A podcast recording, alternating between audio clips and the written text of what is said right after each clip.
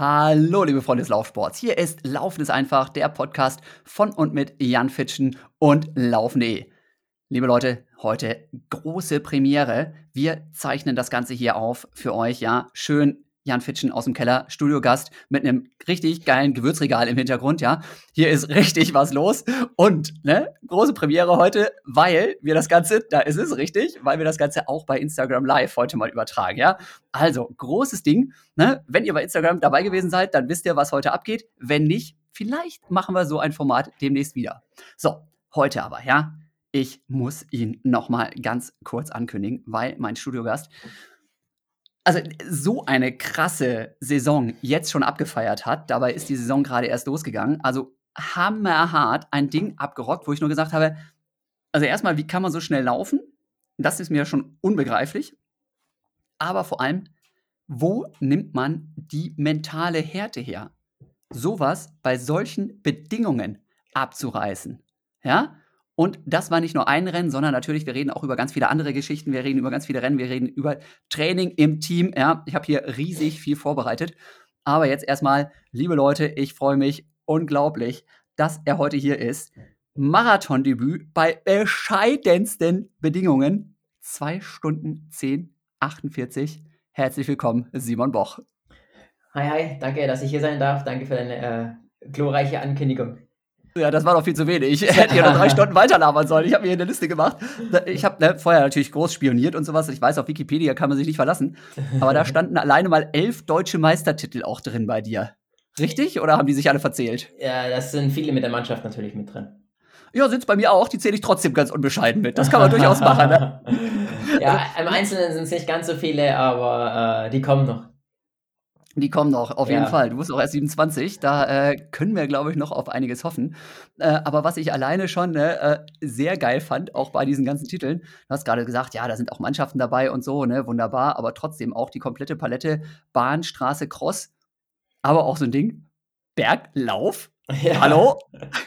ja, ich, ich habe das, hab das tatsächlich äh, früher in meiner Jugend viel gemacht und war wirklich äh, im Training viel am Berg unterwegs und ähm, mein alter Verein beim FC Alemannia unter Kirnach haben wir auch viel äh, am Berg gemacht. Das war, war so, der Verein war wirklich so spezialisiert eigentlich für einen Berglauf.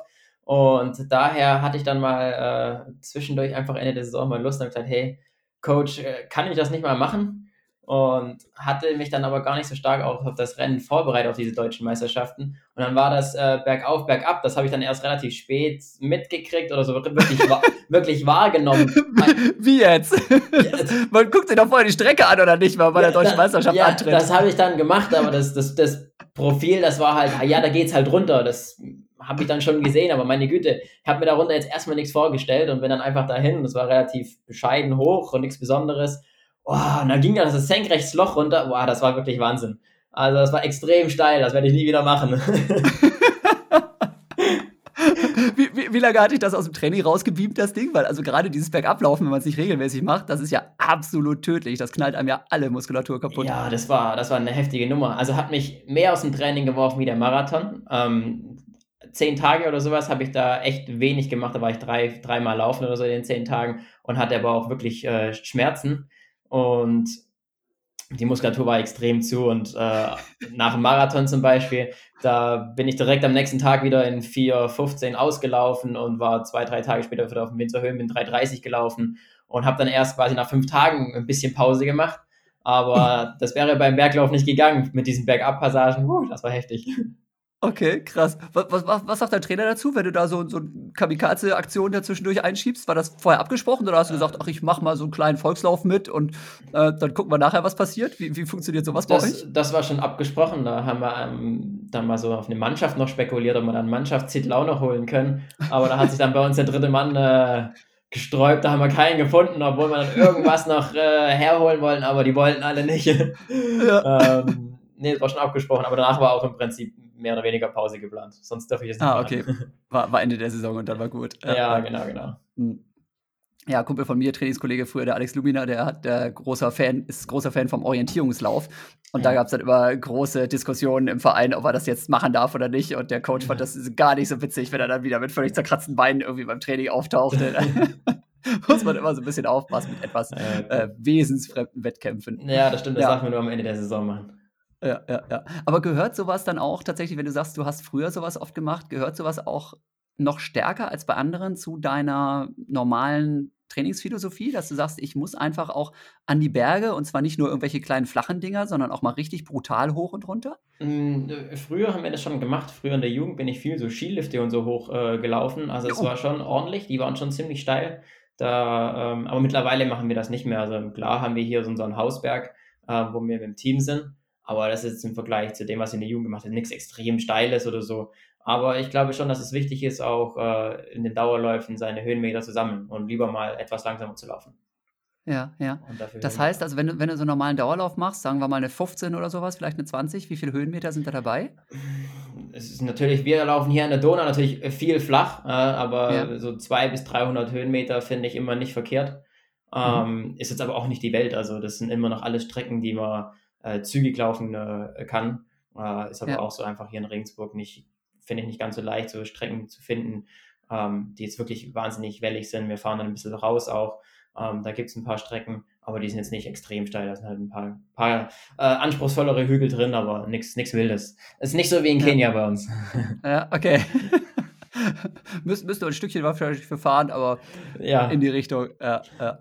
We wenn wenn ihr dann, äh, sagt, ihr macht geht mal an 'n Berg und euer Hausberg und ihr macht da 'n paar Läufe, wie sieht konkret so 'ne Einheit aus? Was ist das dann? Ähm, das sind meistens so 3,3 Kilometer. Ähm, die laufen wir dann so 5 bis 6 Mal hoch und, äh, dann werden wir quasi oben abgeholt vom vom Trainer und dann, äh, schnell wieder runterheizen, unten wieder alle aus'm Bus raus und schnell wieder hoch. Ach, Und krass. Ja, genau. Und, äh, manchmal sind wir da mit 2 Bussen oder so unterwegs, die voll sind, verschiedene Gruppen. Und ja, das ist, äh, so das das Bergtraining, äh, was wir machen. Manchmal gibt's auch Vorbelastung, das heißt, wir laufen schon 10 Kilometer vorher und dann noch, äh, 4 bis 5 Mal diese 3,3 Kilometer hoch. Ähm, genau. Aber ist auch 'n Berg, wo nicht nur hoch geht. Das ist so 'n bisschen wellig mit drin, ähm, wo man wirklich auch immer wieder 'n bisschen ins Tempo kommt und, ähm, genau. Also, man läuft immer noch 3,30 oder etwa hoch vom Tempo. Ja, okay. Und dann tatsächlich mit der mit der ganzen Gruppe und dann muss der Bus halt irgendwie oder gut, wenn man 2 Busse hat, geht's, aber sonst muss der Bus im Zweifelsfall auf den den letzten warten und der hat dann halt die kürzeste Pause, wenn's dann unten wieder losgeht oder Genau, genau. Es sind es Ja. sind es sind eigentlich meistens 2 Busse, äh, Ja. und dann sind die Teams auch so verteilt, auch wenn die Busse nicht voll sind, dass man wirklich nicht zu lange Pause hat, weil wenn wir jetzt oben 5 Minuten stehen müssen, das macht auch keinen Sinn. Ja. Aber meistens ist man oben ach, der Bus steht vielleicht 1 Minute, bis alle da sind und dann, äh, 2 Minuten, bis wir unten sind und dann direkt wieder hoch. Okay, geil. Also, so so was hört man ja so vom ich glaube, Sebastian Coe oder so was, da gibt's die Geschichten immer, ne, dass der auch irgendwelche Berge hochgeballert ist und sein Papa hat ihn mit'm Auto irgendwie schnell wieder runtergefahren, damit die Trabpause nicht zu Ja. nicht zu, äh, lang wird. Ja, Ähm, wenn wir so Bergläufe machen, waren's eher so kürzere Dinger, dann so maximal irgendwie mal mal 500 Meter bergan oder 1.000 so 'n bisschen profiliert, aber dann mit mit kurzen Trabpausen runter. Aber da macht er dann schon 'n bisschen höheren Aufwand, ne? Also, Coach plus weitere Betreuungspersonen, die sind dann Chauffeur und ballern die ganze Zeit hoch und runter mit'm Bulli. Ja, richtig. Genau, es sind ja auch längere Strecken bei uns einfach. Also, so Ja, 500 klar. Meter oder so was machen wir eigentlich nie. Ähm, dann Mhm. machen wir dann nur NIs quasi, äh, auf der Bahn, das Kürzere, dann machen wir gar Aha. am Berg.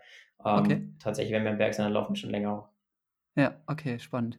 Ja. Und, äh, wir haben jetzt 'n paar Mal das schon so am Rande erwähnt, von wegen ganz viele Mannschaftstitel oder jetzt auch wieder 2 Busse und Riesenteam bei bei Bergläufen. Ähm, LGT Finanz Regensburg, eins eurer Geheimnisse, Erfolgsgeheimnisse ist, glaube ich, tatsächlich ja auch diese Gruppenstärke, ne? Also, das ist ja, was der Kurt Ring da seit Jahren auf die Beine stellt, immer wieder absolute Top-Athleten, die da bei euch aus'm Team, ja, heranwachsen. Das ist krass, ne, was bei euch abgeht. Wie viele Leute seid ihr momentan und wie viele sind im Durchschnitt davon auch wirklich immer beim Training dabei? Ähm, also, tatsächlich ist äh, war die Gruppe früher größer. Mittlerweile ist sie 'n bisschen kleiner geworden, grade so im Top-Team bei den Männern auch. Ähm, da sind wir jetzt grade ähm, hauptsächlich zu zu viert, zu fünft etwa bei den Männern, ähm, wo ich jetzt sage: „Gut, da da könnten noch, äh, welche fehle wir fehlen.“ Wir haben jetzt noch einige, die, äh, von außerhalb kommen. Aber grade jetzt für so, äh, spezielle Einheiten am am Berg mal oder für Bahneinheiten, äh, kommen dann auch manchmal die der ein oder andere Externe Mhm. und, äh, dann sind wir noch mal 'n bisschen mehr. Aber Ja. war auch damals für mich 'n Hauptgrund, wo ich nach Regensburg gekommen bin, äh, auch zu bleiben, weil ich habe damals quasi, äh, 'n 1/2 Jahr Zeit gehabt, um mir das hier in Regensburg anzuschauen und habe mir überlegt, äh, was was mache ich? Bleibe ich in Regensburg? Gehe ich woanders hin? Gehe ich wieder nach Hause? Und Ja. das Team hat mir aber so viel Spaß gemacht, dass ich dann tatsächlich auch gesagt habe: „Ich bleibe hier.“ Und das war eigentlich der Hauptgrund und das ist aber immer noch so, dass das Team hier äh, super viel Spaß macht. Ja, also wirklich so eine Orientierungsphase irgendwie geguckt, so beim beim kleineren Verein, ich komme irgendwie nicht weiter und jetzt mal entscheiden, wo geht's hin? Ähm, dann hast du da irgendwie in so einem Athletenhaus irgendwo erstmal gewohnt oder wie funktioniert sowas? Wie muss man sich das vorstellen? Genau. Damals warst du ja auch noch sehr jung dann, ne? Wie Ge alt warst du da, als du da genau. hingekommen bist? Ähm, ich bin mit, wenn ich mich nicht täusche, mit 20, 20 etwa Okay, gekommen, ja. Und ähm, damals war ich verletzt und war schon relativ lange verletzt, war da, da schon vier Jahre eigentlich dauerverletzt mit meiner Achillessehne. Okay. Und dann äh, hatte ich eigentlich gesagt, gut, ich äh, schaue mir das in Regensburg mal an. Mein, mein Vater hat mir quasi den, den Verein empfohlen. Er, meinte, er hat viel gelesen und schau dir das doch mal an, bevor du aufhörst jetzt mit Sport, weil das halt auch schon Thema war nach vier Jahren natürlich. Ja. Ähm, habe ich damals dann vom Kurt das Angebot gekriegt, ins Athletenhaus zu gehen in Regensburg. Ähm, da hab, es war am Anfang auch belegt, da waren alle Zimmer voll. Da habe ich vier Monate ähm, einfach auf einer, auf einer Matratze auf dem Boden geschlafen und äh, habe hab da, meine ich, auch die, die meiste Zeit so äh, mehr oder weniger aus dem Koffer gelebt. Ja. Aber das war relativ entspannt und ich war damals, äh, hatte ich halt erstmal keinen Job und gar nichts, hab halt, war halt laufen oder verletzt, je nachdem, so wie ging, allzu viel konnte ich damals noch nicht laufen, aber war halt in Regensburg und habe mich so mit der Gruppe angefreundet und hatte einfach äh, Spaß und das hat eigentlich ganz gut funktioniert. Und das Athletenhaus gibt es auch immer noch und das ist echt eine super Anlaufstelle immer für uns. Also wenn wir jetzt gerade in Corona-Zeit natürlich weniger, aber davor ist halt immer äh, Spieleabend, Grillen, sonstiges, macht man da im Athletenhaus und dann kommen da auch äh, immer alle vorbei, die in Regensburg sind. Aber war das nicht total frustrierend, wenn du also nach, nach vier Jahren mit irgendwie Dauerverletzungen dann nach Regensburg kommst, die ballern alle wie die Wilden, sind top drauf, du kannst irgendwie maximal die Hälfte mitmachen, weil irgendwie immer noch die Sehne wehtut. Äh, Also als ich nach Wattenscheid gekommen bin, ich habe nur auf die Fresse gekriegt am Anfang und ich war nicht verletzt.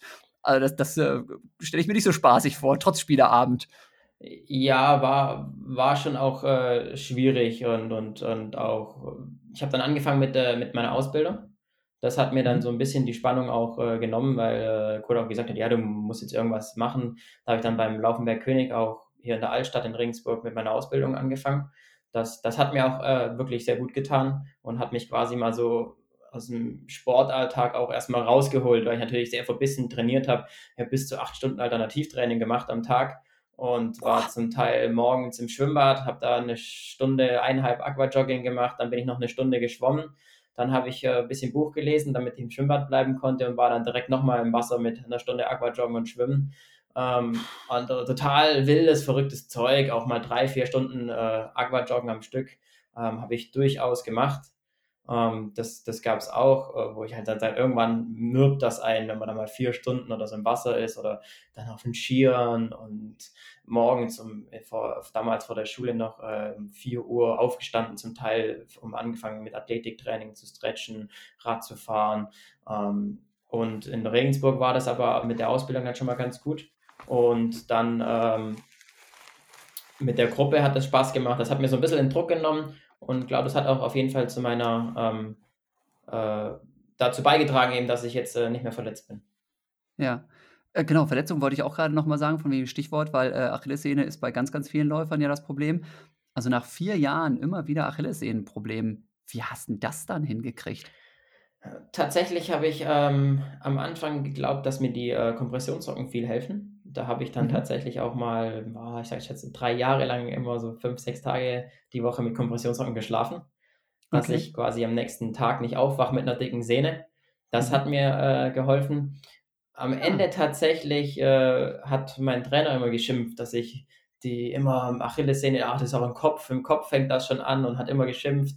Und irgendwann äh, habe ich dann, hat er gesagt, jetzt läufst einfach mal weiter. Und er hat gesagt, na, ich kann nicht laufen, das geht nicht, ich habe totale Schmerzen. Aber er hat immer wieder gesagt, nee, laufen, laufen, laufen. Und dann bin ich einfach über den Schmerz drüber gelaufen, hab, bin Okay. jeden, jeden zweiten Tag nur gelaufen und nicht so weit gelaufen, nicht so schnell gelaufen. Aber ich bin einfach über den Schmerz drüber gelaufen und hab, musste feststellen, dass zum Beispiel auch, ich hatte auch mal Schmerzen ähm, vor einem 5000er damals in Karlsruhe, hatte ich auch eine dicke Sehne. Und da bin ich einfach mit Spikes voll drüber gegangen und dann wurde das Ding, die Achillessehne gut durchblutet und dann ging das bei mir immer wieder weg. Und mit der Brechstange ging es dann bei mir weg und irgendwann kam es nicht mehr wieder. Okay, krass. Also, liebe, liebe Leute, die ihr zuhört, ja, das ist nur ganz bedingt zu empfehlen, dieser Tipp, den ihr jetzt gerade gehört habt. Ja, also, das yeah. kann gut gehen, das kann aber auch voll daneben gehen. Ja, Sa ich, sagen wir doch an dieser Stelle zu Risiken und Nebenwirkungen, ihr wisst das. Ich habe das natürlich auch erst nach, äh, wirklich nach fünf, sechs Jahren äh, dann so ausprobiert und davor ja. hätte ich das mir auch nicht getraut. Aber irgendwann war dann ja. der Punkt dann so, entweder du machst jetzt mal so und läufst weiter und es funktioniert oder du hast halt irgendwann Pech gehabt. Ja, okay, krass. Und der Kurt hat dann tatsächlich auch gesagt, so, jetzt mach mal gefälligst, Jungchen. Ja, er hat, der hat dann schon zu mir gesagt, jetzt, jetzt lauf mal, so, so schlimm kann das nicht sein. Und ähm, okay. das hat dann eigentlich auch funktioniert. Das habe ich zwei, dreimal gemacht und dann kam es nicht wieder. Krass, ja. Respekt und äh, Glück gehabt auch in dem Fall, würde ich sagen. Aber wunderbar, ne? Wenn es funktioniert, hat man immer recht. Sehr geil. Ähm, du hast gerade eben erzählt, du hast dann deine Ausbildung gemacht. Was, was war das für eine Ausbildung? Und arbeitest du zum Beispiel jetzt immer noch? Ähm, wie, wie ist so dein Tagesablauf momentan oder schon seit längerem? Genau, also ich habe meine Ausbildung beim äh, Laufenberg König in Regensburg gemacht. Also es ist ein äh, Sportgeschäft für mhm. einmal klar natürlich Laufschuhe, Lauftextilien. Äh, wir haben einen großen Kletterbereich, Wanderschuhe, viele einfach ähm, einen Sportbereich, für einen Outdoor-Bereich. Ähm, genau, und da bin ich äh, noch auf 15 Stunden angestellt, bin immer Dienstag und Donnerstags eigentlich. Mach, machst du jetzt immer noch? Äh, jetzt Trotz die letzte, letzte Zeit habe ich das jetzt nicht gemacht, wegen äh, Corona natürlich auch viel zu war und für die Marathonvorbereitung ja. habe ich frei bekommen. Aber im Prinzip äh, bis November habe ich das immer gemacht. Immer Dienstag, Donnerstag habe ich meine zwei Tage, wo ich arbeite trotz Halbmarathon, WM und was wo, da kommen wir immer noch drauf zurück und allem Zip und Zap, wie sich das so bei dir weiterentwickelt hat. Ja, habe ich. Hab ich im Geschäft und verkaufst Laufschuhe. Ja, Dienstag, Donnerstag von 11 bis 19 Uhr bin ich äh, in Regensburg äh, und verkaufe äh, Laufschuhe. Und wer da vorbeikommen will, ist äh, dazu eingeladen. Okay, ich, ich würde sagen, auf jeden Fall einer der, der schnellsten äh, Läufer, die diese Republik jemals gesehen hat, den schnellsten Verkäufer, die die Republik je gesehen hat. Liebe Leute, das ist ein ziemlich krasses Angebot. Ja, ihr habt das gerade gehört, ihr wisst jetzt, wo ihr hingehen könnt oder solltet, wenn ihr mal in der Nähe seid. Ähm, verkaufst du den Leuten allen Carbon-Schuhe oder kriegen die auch mal ein bisschen was Langsameres? Ähm, ich verkaufe alles. Also, wenn man was Schnelles will, gibt es auch Carbon-Schuhe bei uns. Ähm, aber ich bin natürlich auch immer ein Fan von den äh, Schuhen, die mehr Dämpfung haben, weil viele Freizeitsportler glauben tatsächlich, dass die, die Leistungssportler, die schnellen Leute, ah, die haben nur leichte Schuhe an und dann wollen sie immer wissen, was für leichte, schnelle Schuhe wir so laufen. Und ich denke, ja. oh, so leichte, schnelle Schuhe, pff, das habe ich gar nicht mehr im Regal eigentlich. Es gibt noch ein, zwei Schuhe, die wirklich leicht sind. Durch diese Carbon-Geschichte jetzt auch, da ist ja wirklich viel Dämpfung überall drin und die Dauerlaufschuhe ja. haben eigentlich auch relativ viel Dämpfung. Da muss ich vielen erstmal äh, erzählen, quasi, dass ich eigentlich so ganz leichte Schuhe, eigentlich nur ein, zwei Paar besitze von 20 oder so. Ähm, ja. Aber das ist, sind immer, immer coole Gespräche. Also macht mir auch wirklich Spaß, das, das Arbeiten. Ja. Kommt das auch mal vor, dass du dann irgendwie, dass die Leute dich nicht kennen und ihr dann irgendwie ins Fachsimpeln kommt und dann fragen dich die Leute so nach deinen persönlichen Bestzeiten oder so?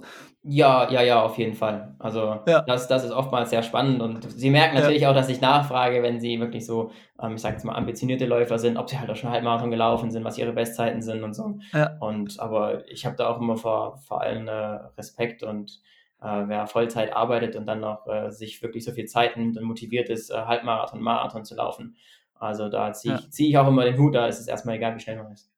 Ja, keine Frage, keine Frage. Aber ähm, ist es so, dass die Leute dann auch zwischendurch mal entweder dir gar nicht erst glauben, wenn sie rauskriegen, wie schnell du läufst, oder dann vielleicht auch irgendwie erstmal vom Stuhl fallen? Denn also, ne, keine Frage, Marathon in vier Stunden zu finishen oder in fünf Stunden zu finishen mit Familie, mit Job ist ist eine Hammergeschichte, ja, keine Frage. Ne? Mittlerweile habe ich auch irgendwie zwei Kids, ne, und komme irgendwie kaum noch zum Training und denke immer um Gottes Willen, was war, war das früher alles schön und einfach, ne? Aber äh, zwei Stunden zehn jetzt im Marathon, das ist ja für die allermeisten Leute einfach mal absolut unfassbar. Und dass dieser zwei Stunden zehn Typ mir jetzt gerade hier Schuhe, mich bei Schuhen berät, das ist ja noch unfassbarer. Also.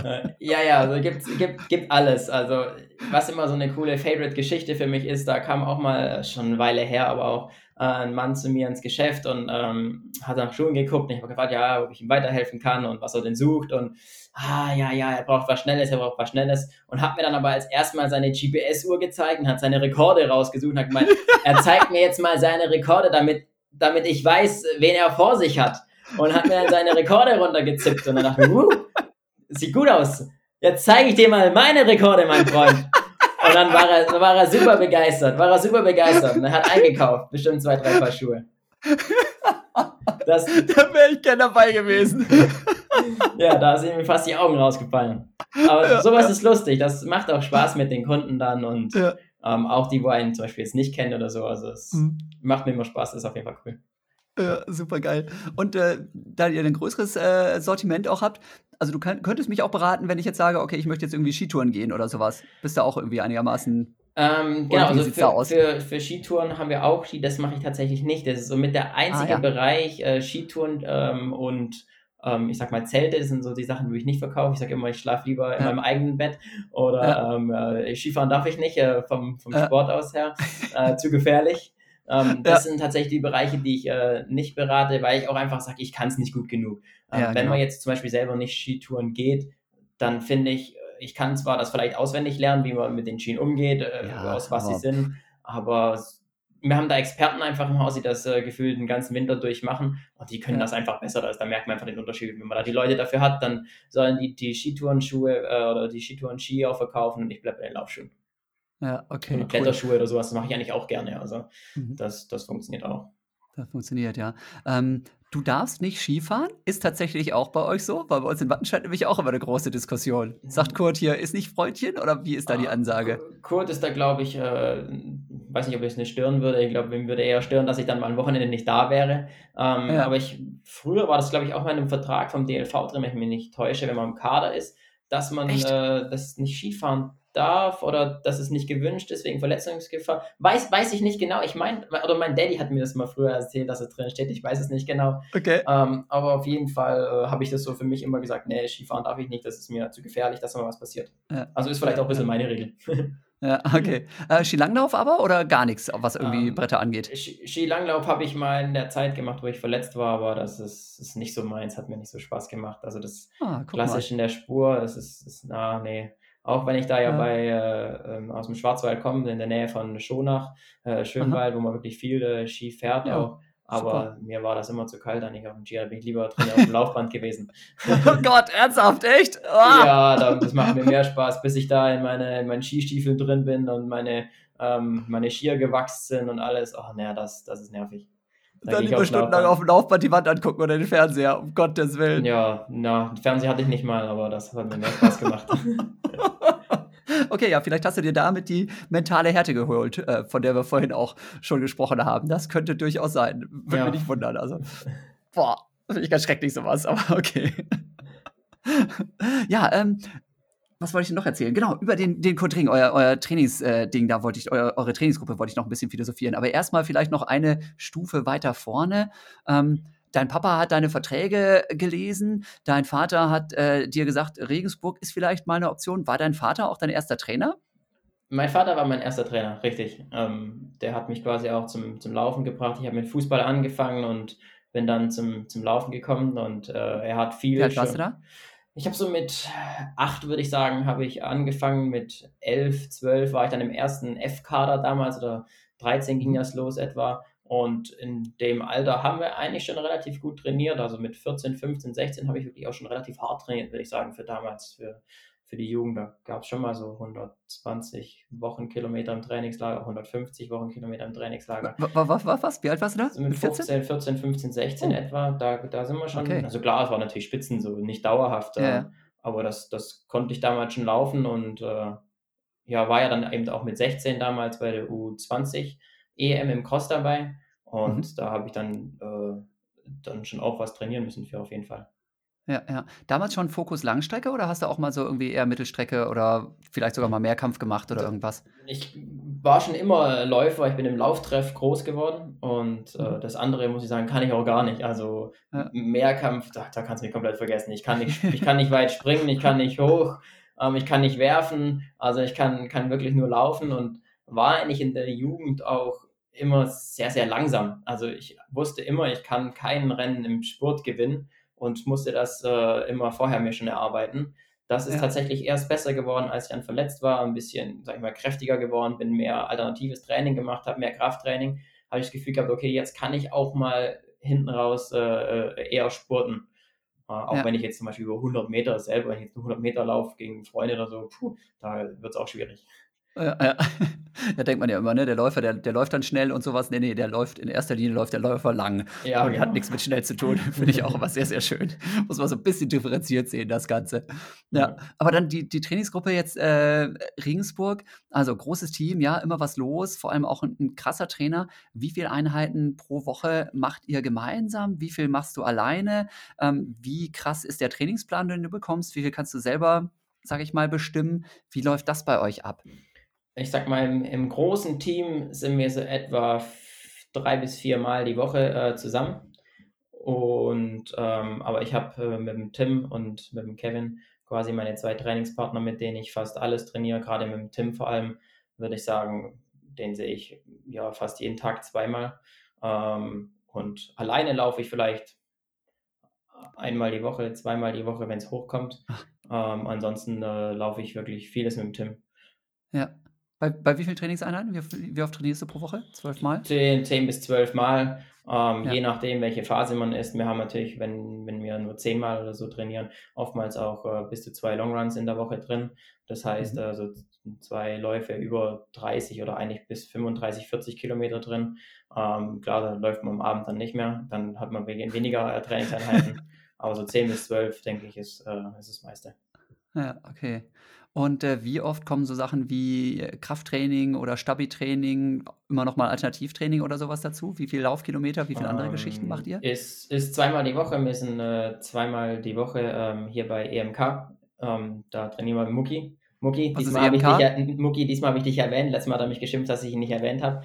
Dies, diesmal ist er aber dabei. Hoffentlich ist er auch live dabei.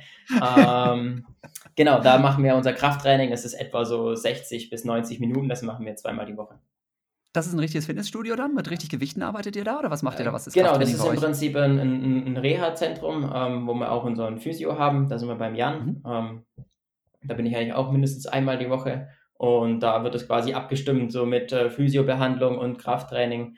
Ähm, und das ist wirklich ein kleiner Kraftraum, da der gerade auch ausgebaut wird. Also wird noch ein größerer Kraftraum, ähm, wo wir unsere, ähm, unser Training machen. Ja. Also mit Langhandel, mit viel mit Bosobellen, ähm, also viele koordinative Geschichten auch. Ja. Dürftet, durftet ihr da jetzt rein? War das ein Riesen-Act oder wie habt ihr das gemacht? Oder irgendwie Timeslots, irgendwie, jetzt darfst du zwei Stunden, dann darfst du zwei Stunden. Ähm, wie war das jetzt so im, im letzten oder in den letzten anderthalb Jahren, muss man ja schon sagen. Wir durften tatsächlich immer rein. Wir haben aber halt immer Termine ausgemacht und haben halt immer eine Mhm. Stunde ähm, jetzt in der letzten Zeit Ja. gehabt. Und ähm, mit Maske halt dann. Aber das ging Ja. eigentlich ganz gut. Haben halt mit Maske und eine Stunde trainiert und da hatten wir immer unsere Termine, wo wir dann fix haben, wo wir pünktlich sein müssen. Ähm, Ja. Genau, aber ansonsten war das kein Problem.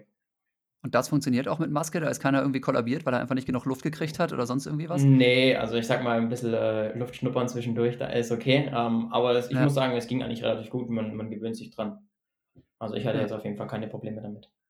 Aber Okay, klar, wenn man, jetzt Geschichte. mal, wenn man jetzt mal nicht äh, mit fünf Leuten da drumherum ist, also sowieso nicht, weil die, nicht so viele da sind, ähm, weil die Termine dann so quasi gemacht sind, dass maximal, glaube ich, drei Leute drin sind. Und wenn dann der eine schon mal mein Trainingspartner ist, mit dem ich eh jeden Tag zusammen bin und der, der andere dann in der anderen Ecke ist, dann kann man da ruhig auch mal kurz die Maske runter, mal kurz, mal kurz Luft nehmen. Also daher kein Problem. Ja, alles klar, okay.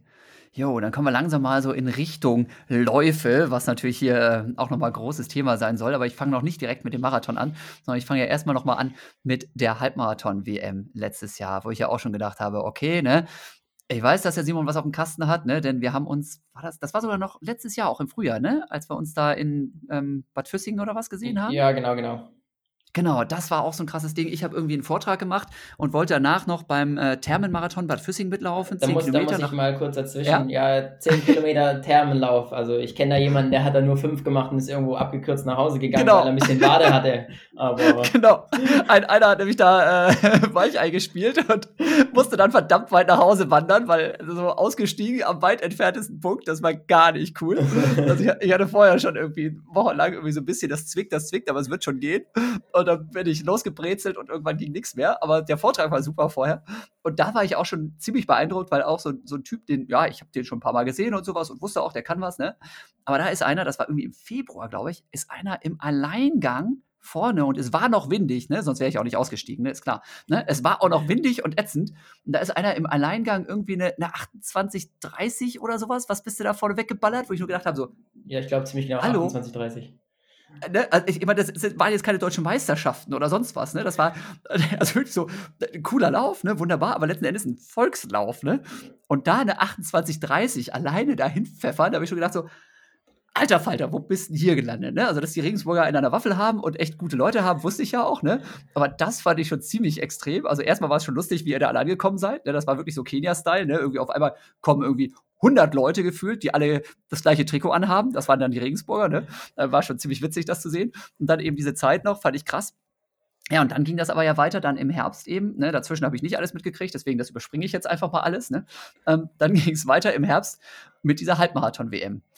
Und das war ja sowieso auch wieder ein Riesenchaos, weil eben vorher auch schon irgendwie ein halbes Jahr Corona und keiner weiß, findet das statt, wie findet das statt, welche äh, Hygienekonzepte, bla bla bla. Und dann alle hin, ne? das heißt, es waren ganz wenig Wettkämpfe, das heißt, da waren wirklich alle bei dieser Halbmarathon-WM und du hast einfach mal die Oberperformance da abgeliefert. Magst du ein bisschen was erzählen, was, was da so abging drumherum und auch vielleicht was, was danach dann passiert ist? Mm, ich fange dann davor an. Ähm, Sehr gut. Also da, ich, die Bahnsaison war eigentlich gar nicht so gut am Ende. Dann sind wir, haben wir Pause gemacht, sind ins Trainingslager nach St. Moritz. Und äh, die Halbmarathon-WM war für mich eigentlich ja schon abgeschrieben, weil, ich sie, weil sie eigentlich am Anfang vom Jahr gewesen wäre. Und da habe ich sie abgesagt, weil ich gesagt habe, okay, ich laufe deutsche Meisterschaft eine Halbmarathon und sage die WM ab. Ähm, damals hatte ich auch noch nicht die Form dafür, dass ich sage, ich kann jetzt eine gute WM laufen. Und dann äh, war das abgesagt. Ein paar war, hatten sich dann aber schon nominiert gehabt und dann wurde das verschoben auf Ende vom Jahr. Und dann habe ich aber gemerkt, okay, hm, eigentlich wäre das doch jetzt interessant, ähm, doch zu laufen. Jetzt bin ich, bin ich ja fit und war zu dem Zeitpunkt dann auch in äh, St. Moritz, äh, wo wir dann erfahren haben, äh, wir müssen aber uns in Frankfurt bei einem anderen Halbmarathon, äh, der war damals ähm, im Messegelände, qualifizieren müssen. Ja. Und das war schon eine irre Geschichte, weil wir eigentlich gesagt haben, Nein, wir sind im Trainingslager, wir, wir trainieren professionell. Es ist einfach nicht professionell, jetzt von St. Moritz runter nach, ähm, zu fahren, nach Frankfurt zu fahren, einen Halbmarathon zu laufen und wieder nach St. Moritz zu fahren. Das ist einfach Quatsch, da ist mein ganzes Trainingslager kaputt. Wir halt hin und her überlegt und dann bin ich halt so tatsächlich, äh, habe ich am Mittwoch vor dem Frankfurt äh, Halbmarathon noch äh, 35er gemacht, damals auch in St. Moritz in der Höhe in 330, also wirklich was Sportliches und habe wirklich hart trainiert. Der Sonntag vorher auch noch einen Long Run gehabt äh, und habe dann so gesagt, ah, du, Kurt, ich glaube, ich glaube, ich will nach Frankfurt. Ich, ich will zur Halbmarathon-WM. Es gibt so wenig Rennen, lass uns doch einfach hin, lass uns einen harten Trainingslauf machen. Ich, ich habe mir das jetzt auch erst nach dem äh, letzten Long Run quasi jetzt überlegt, das zu machen. Ähm, ich will da einfach hin. Ich, ich, ich nehme mir einen Bus und fahre dahin. Und dann hat tatsächlich die Miri dann damals auch gesagt, komm, scheiße, ich komme mit. Dann sind wir tatsächlich mit unserem Physio, mit dem Pascal ja, Bucher, ne? Also, äh, genau. Alle, ne? also die ist auch eine absolute Obertop-Läuferin, muss ich unbedingt auch mal einladen. Ne? also die ist auch richtig, richtig krass schnell und richtig gut. Ne? Also die war auch mit dabei, ja? Genau, genau. Und dann sind wir mit unserem, mit unserem äh, Physio, äh, mit Pascal Bucher, der uns ähm, in der Schweiz betreut hat, tatsächlich nach äh, Frankfurt äh, gefahren und in den Halbmarathon gelaufen. Und oh, ich war tatsächlich total müde, total platt noch vom Training, aber habe mich da zum Glück äh, durchgewurschtelt und konnte mich qualifizieren. Und ja, dann äh, habe ich für den Halbmarathon eigentlich mich nicht speziell vorbereitet gehabt oder so. Einfach viele Kilometer gemacht, äh, auf dem Winzer Höhen bei uns so ein bisschen profiliertes Gelände, ähm, Fahrtspiele und habe mich dann einfach mal hingestellt und gesagt, ja gut, ich bin gut drauf, glaube ich, habe mir keine Gedanken gemacht und bin einfach mal mitmarschiert und dann im Rennen auch äh, schon, schon relativ gut gefühlt, auch glaube ich mit 29,06, glaube ich genau, äh, durchgegangen, die 10. Und ich glaube, das konnte ich dann auch ziemlich äh, gut halten mit meiner 61, 36, war ich dann, glaube ich, 35. Ähm, bin aber tatsächlich äh, immer noch davon überzeugt, dass äh, die Strecke an sich nicht schnell war. Wir hatten ja. viele 90-Grad-Kurven, es waren so ein bisschen sandige Kurven auch, die ein bisschen blöd zu ja. laufen waren zum Teil. Und es ging doch ein langes Stückchen auch hoch. Ähm, ja. Daher bin ich auch da noch überzeugt, dass da noch mehr geht. Aber natürlich äh, die Konkurrenz mit so einer WM, wo wirklich so viele da waren, wo auch damals ja dann der äh, Cheptegei als äh, Weltrekordhalter über 5 und 10 äh, dann nur Dritter, glaube ich, wird. Also das, oder Vierter das, oder sowas. Ja, das war, der hat echt auf die Mütze gekriegt, da irgendwie, keine ähm, Ahnung. Da war extrem viel los und ähm, auch in der Corona-Zeit dann so ein Rennen mal zu laufen, das hat natürlich extrem viel Spaß gemacht. Äh, international, ja. so viele Leute gesehen. Ähm, das war schon was Besonderes. Das hat auf jeden Fall ja. auch gepusht, das hat man gemerkt im Rennen. Ja, ja, ja. Und hat sich dann danach irgendwie was verändert? Hat irgendwie gab's dann irgendwie andere andere Förderungen? Hast du irgendwie Sponsoren dazu gewonnen oder so? Sind da irgendwie dann Leute auch auf dich aufmerksam geworden? Denn das ist Ähm, ja schon noch mal was anderes, bei so 'ner WM richtig geil zu performen, da ne, hat sich jetzt irgendwie ja.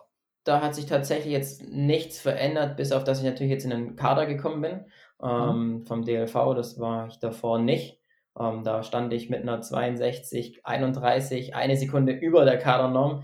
Und da haben wir schon gesagt: „Ah, Norm ist Norm und eine Sekunde drüber ist drüber, also komme ich nicht in Kader“ und war mir schon, äh, bewusst, ich muss auf jeden Fall 2 Sekunden schneller laufen. Ja. Und das habe ich natürlich dann gemacht und dann kam ich jetzt in Kader, bin jetzt auch in der Sporthilfe drin, ähm, Mhm. was auch natürlich mir sehr, sehr viel weiterhilft. Ja, okay. Ähm, wa was hast du sonst noch so für Partner, die dich so unterstützen, dass du da irgendwie weiterkommst? Also, ne, Also weil 15 Stunden arbeiten pro Woche, Respekt, ne? Ähm, beziehungsweise hast du gesagt, machst du auch nicht mehr jetzt regelmäßig, ne, wegen Corona und Ähm, so was, ne? ja, wegen Corona haben wir natürlich jetzt leider viel zu gehabt und, ähm, Genau. ich habe aber auch mir freigenommen wurde freigestellt, jetzt auch für die. Marathonvorbereitung, weil ich ja gesagt habe: „Okay, da brauche ich jetzt die Zeit, ähm, um fürs Training einfach.“ Genau. Und ja, aber jetzt meine zu den Partnern, ähm, wo ich, äh, sehr gut aufgehoben bin, ist bei Pepex. Die, äh, rüsten uns auch aus, ähm, mit, äh, quasi T-Shirts, Trainingsanzug, Jacken, Trikot. Ähm, das ist sehr, sehr gut. Da ist für mich perfekt, dass ich halt, ähm, keinen Schuhausrüster momentan habe, dass ich auch laufen kann, was ich will. Also, ich kaufe mir meine Schuhe selber, ich berate mich selber und, äh, kaufe mir die Dinger dann. Krie kriegst aber 'n guten Preis bei euch im Laden, oder wie Kriege ist das? kriege bei uns auf jeden Fall 'n guten Preis. Gut. Ähm, das ist das ist schon mal ganz gut, äh, und ansonsten bin ich, äh, bei, äh, Ultrasports noch gut aufgehoben. Das, äh, taugt mir auch sehr, sehr gut. Ja. Und, ähm, bei Schwarzwälder Design zieht ein. Das ist 'ne Firma, ähm, bei meinen Eltern zu Hause im Schwarzwald. Die Ach, bauen geil. quasi, äh, Luxusholzhäuser. Aha. Und die das ist die Firma quasi von meinem besten Kumpel zu Hause und die Ah, haben auch einfach mal gesagt, sie unterstützen mich und finden einfach super, was ich mache und Ja. das so Leute braucht man einfach, äh, die die einen die einen feiern und das verstehen, was man macht, Ja. auch Ja. wenn ich jetzt vielleicht mit der Werbung, was ich auf'm Trikot habe, äh, vielleicht jetzt keiner 'n 'n Zwei-Millionen-Haus baut, aber Mhm. es ist einfach, äh, cool zu wissen, dass es Leute gibt, die sagen: „Wir finden trotzdem geil, was du machst“ und, äh, Ja. unterstützen da einen. Ja, ja, ja, ja, das ist klasse, ne, wenn man so so Hardcore-Fans hat, die wirklich sagen: „Ja, wir wir können uns das irgendwie gut leisten und der kann das gut gebrauchen auf seinem Weg“, ne? Der Mhm. stellt seinen Beruf hinten an für den Sport, der der steigt einfach irgendwie 10 Jahre, vielleicht 15 Jahre später ein in in 'n Job, ne? Ja, hat dadurch natürlich auch irgendwie finanzielle Einbußen, vor allem auch lange Sicht. Das ist cool, wenn solche Leute dann sagen: „Hier, Support, wir sind dabei“, ähm, Klar. auch obwohl du jetzt weggezogen bist, ne, dass die Ja. immer noch dann da dir die Stange Ja, halten. ja. Super. Ne, das das ist super. Da bin ich auch super dankbar, weil ohne ohne Mhm. Sponsoren funktioniert's funktioniert's nicht. Also, 'n Ja. bisschen Geld muss man reinkriegen, wenn man natürlich nur 15 Stunden arbeitet. Ähm, da denke ich mir auch immer wieder: „Wie schaut so was in 'nem Lebenslauf aus?“ Ähm, Mhm. mein Lebenslauf ist da erst mal bescheiden, ja, weil es steht steht nicht viel drin. Aber wenn jetzt wenn ich mich jetzt irgendwo ich. bewerben würde, ähm, und da steht drin, äh, dass ich da mal 3, 4, 5 Jahr 6 Jahre Teilzeit nur gearbeitet habe oder gar nix gemacht habe, da fragt Ja. man natürlich nach: „Du, was was hast 'n da gemacht?“ Und, Mhm. ähm, ja, wenn man dann natürlich den den Sport so hat, ich glaube, das da macht man auch viel wieder wieder wett. Also, das ist, äh, trotzdem Ja. 'ne 'ne gute Möglichkeit. Ja, das das denke ich auch. Also, grade, glaube ich, Laufsport ist doch sehr, sehr populär, äh, bei uns in der Gesellschaft und, äh, wenn man dann wirklich da Weltklasseleistung vorweisen kann, dann, glaube ich, haben doch viele Leute großen Respekt davor und, ähm, wissen, dass man sich durch, ja, so manche Krisensituationen durchkämpfen kann, dass man eben nicht so schnell aufgibt, dass man einfach auch, ja, Ehrgeiz hat, der halt nachher im Job natürlich wichtig ist, auch wenn man Ja. vielleicht 10 Jahre später einsteigt. Ich ich denke auch. Also, ich denke auch immer, wir Sportler sind ja auch, äh, Leute, die zu viel Energie haben, ja. Also, wenn man Oft. so oft, äh, läuft, äh, und wenn ich dann jetzt mal nicht laufe, dann merke ich, ah, wie viel Energie ich da übrig habe und und, Ja. äh, die Leute anfangen zu nerven oder man auf blöde Gedanken kommt und so. Also, ich denke, wenn man dann mal irgendwann im Job ist und sich irgendwo reinfuchsen will, glaube ich, dass auch 'n Leistungssportler das sehr, sehr gut kann. Ja, ja, ja. Okay, dann lass uns noch mal ja, ich warte die ganze Zeit schon darauf, aber jetzt hier save the best for last oder wie man das so schön sagt. Äh, wir warten mal auf das Ding ganz hinten. Dein Marathon, ja? Also, noch mal 2 Stunden 10, 48 habe ich jetzt noch mal recherchiert. Ich kann mir so was nicht merken. Ich müsste auch bei meiner eigenen Bestzeit noch mal nachgucken, ne? Ich meine, das ist ja an sich schon 'ne starke Zeit, ja? Muss man ja mal sagen. Erst mal fand ich schon, okay, ist auch wieder einer von den jungen Leuten hier, die die Klappe direkt ganz schön weit aufreißen, weil, ja, mein Marathondebüt laufe ich direkt unter 2:10. Hattest du, Mhm. glaube ich, auch angekündigt das ein oder andere Mal, ne? Ja, richtig. Ja, genau, fand ich fand ich auch schon ziemlich heftig, ne? Und dann dann gucke ich mir das da an, ne? Übertragung, Dresden und so was. weiß nicht, 5 Grad oder was habt ihr gehabt? Irgendwie Ja, sowas. drei Ne? So, Grad, ja. Äh, genau, so richtig, richtig böse, ne? so richtig ätzend. Ne? Und dann, ja, das war halt auch ein etwas kleinerer Lauf, sage ich mal vorsichtig. Ne? Da war jetzt auch nicht ein, ein Feld mit zehn Läufern, die alle gleichmäßig Richtung 210 und schneller laufen, sondern da fällt halt der Startschuss und dann ballert halt einer mit seinem Tempomacher völlig einsam und verlassen vorne weg. Und dann guckst du noch ein bisschen länger zu und denkst nur so, ja, sag mal, der Tempomacher hat es jetzt aber auch nicht so lange gemacht. Alter, was war das denn? Ja, also ich muss sagen, jetzt, äh, wir lachen drüber, da habe ich die letzten Wochen tatsächlich Nachher, ja. überhaupt nicht drüber gelacht. Äh, da war ich erstmal sehr, sehr enttäuscht, äh, auch wenn, wenn die Zeit natürlich trotzdem super ist. Ähm, es sind lei leider vor, vor Dresden, vor dem Marathon, doch so ein oder andere Sachen ein bisschen schief gelaufen, was, was ich nicht auf dem Schirm hatte, was nicht so geplant war. Erstmal ähm, war das Feld natürlich ein größeres geplant. Da waren noch ein paar Israelis dabei, ähm, die äh, schon super Bestzeiten hatten auch. Also waren doch auch fünf, sechs Leute, glaube ich, gemeldet unter 2.10. Ähm, dazu äh, hatte ich natürlich äh, noch einen anderen Pacemaker aus äh, Kenia, einen kenianischen Freund, herholen wollen. Der hat dann aber zehn Tage vorher abgesagt, dass er äh, verletzt ist. Und dann der Pacemaker, der eigentlich noch da gewesen wäre, der auch auf 209 anlaufen wollte wie ich, der war irgendwie auch nicht da. Keine Ahnung, das weiß ich tatsächlich nicht. Ähm, daher sind natürlich der ein oder andere flöten gegangen. Und im, im, von uns im Team waren auch noch welche geplant ähm, fürs Pacen. Die sind dann irgendwie auch ausgefallen gewesen. Und ich war dann tatsächlich auch vielleicht ein bisschen naiv und habe gesagt, gut, kein Problem, wenn Tim bis Kilometer 20 machst, äh, die zweite Hälfte schaffe ich auch alleine. Also äh, Kipchoge musste bei seinem äh, Rekord die zweite Hälfte auch alleine laufen. Also wird schon möglich sein. Ähm, Ja. Was natürlich dann mit diesem Wahnsinnswind, mit diesen ja, 50, 60 km/h Windböen, jede Runde, es waren ja glaube ich 16 Runden, ähm, wo da jedes Mal auf die eine Seite reingeschossen sind. Ähm, und auf der anderen Seite der Rückenwind war zwar ein bisschen da, aber der war eher windgeschützt, weil dann noch ein bisschen mehr Wald war.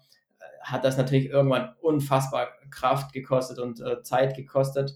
Und irgendwann habe ich das, das Rennen natürlich dann verloren. Ich glaube, ab Kilometer 25 habe ich dann etwas an Zeit verloren, konnte zwar am Ende wieder ein bisschen was gut machen. Äh, Das Rennen verloren ist, würde ich sagen, sehr, sehr relativ bei so einer Zeit. Ne? Ja. Wir reden immer noch von der 2 Stunden 10 im Debüt. Ja? Große Klappe da vorne, Freundchen, ganz vorsichtig. Also das Rennen hast du nirgendwo verloren. Klar, klar darf ich, darf ich, darf ich sowas nicht, darf, kann man sowas nicht sagen. Ähm, aber für Ich mich, weiß, für, mich, meinst. für mich war das Ziel, ich wollte zur Olympia, deswegen habe ich mich vorbereitet. Ich glaube, ich war auch äh, so gut drauf wie noch nie vorher in meinem Leben. Ähm, deswegen auch äh, zum Beispiel die mentale Stärke. Ich war einfach überzeugt davon, dass ich die Zeit laufen kann. Ähm, Ja. Deswegen bin ich auch auf 209 äh, angelaufen und äh, ich habe eigentlich sogar mehr auf, dass ich äh, sogar noch schneller laufen kann. Dass es erstmal ein äh, vernünftiger Angang mit 209 ist. Aber hatte natürlich nicht die Rechnung mit so krassen Windböen gemacht und der Wind ist wirklich so extrem rein. Also da bin ich zum Teil wirklich gestanden. Also da, da, da war, es ist so wie so ein Albtraum gewesen, wo man gegen den Wind ankämpft und, und man steht einfach. Äh, Und selbst der Fahrradfahrer, der vor mir da gefahren ist, der hat gegen den Wind gekämpft, äh, wie so ein Wilder. Und ich dachte mir, Alter, ich, wie oft muss ich noch durch? Das ist ja Wahnsinn. So sollte Ja. niemals äh, jemanden einen Marathon laufen. Aber Ja. ja, in dem Moment ist mir nichts anderes übrig geblieben, als das Ding durchzuziehen.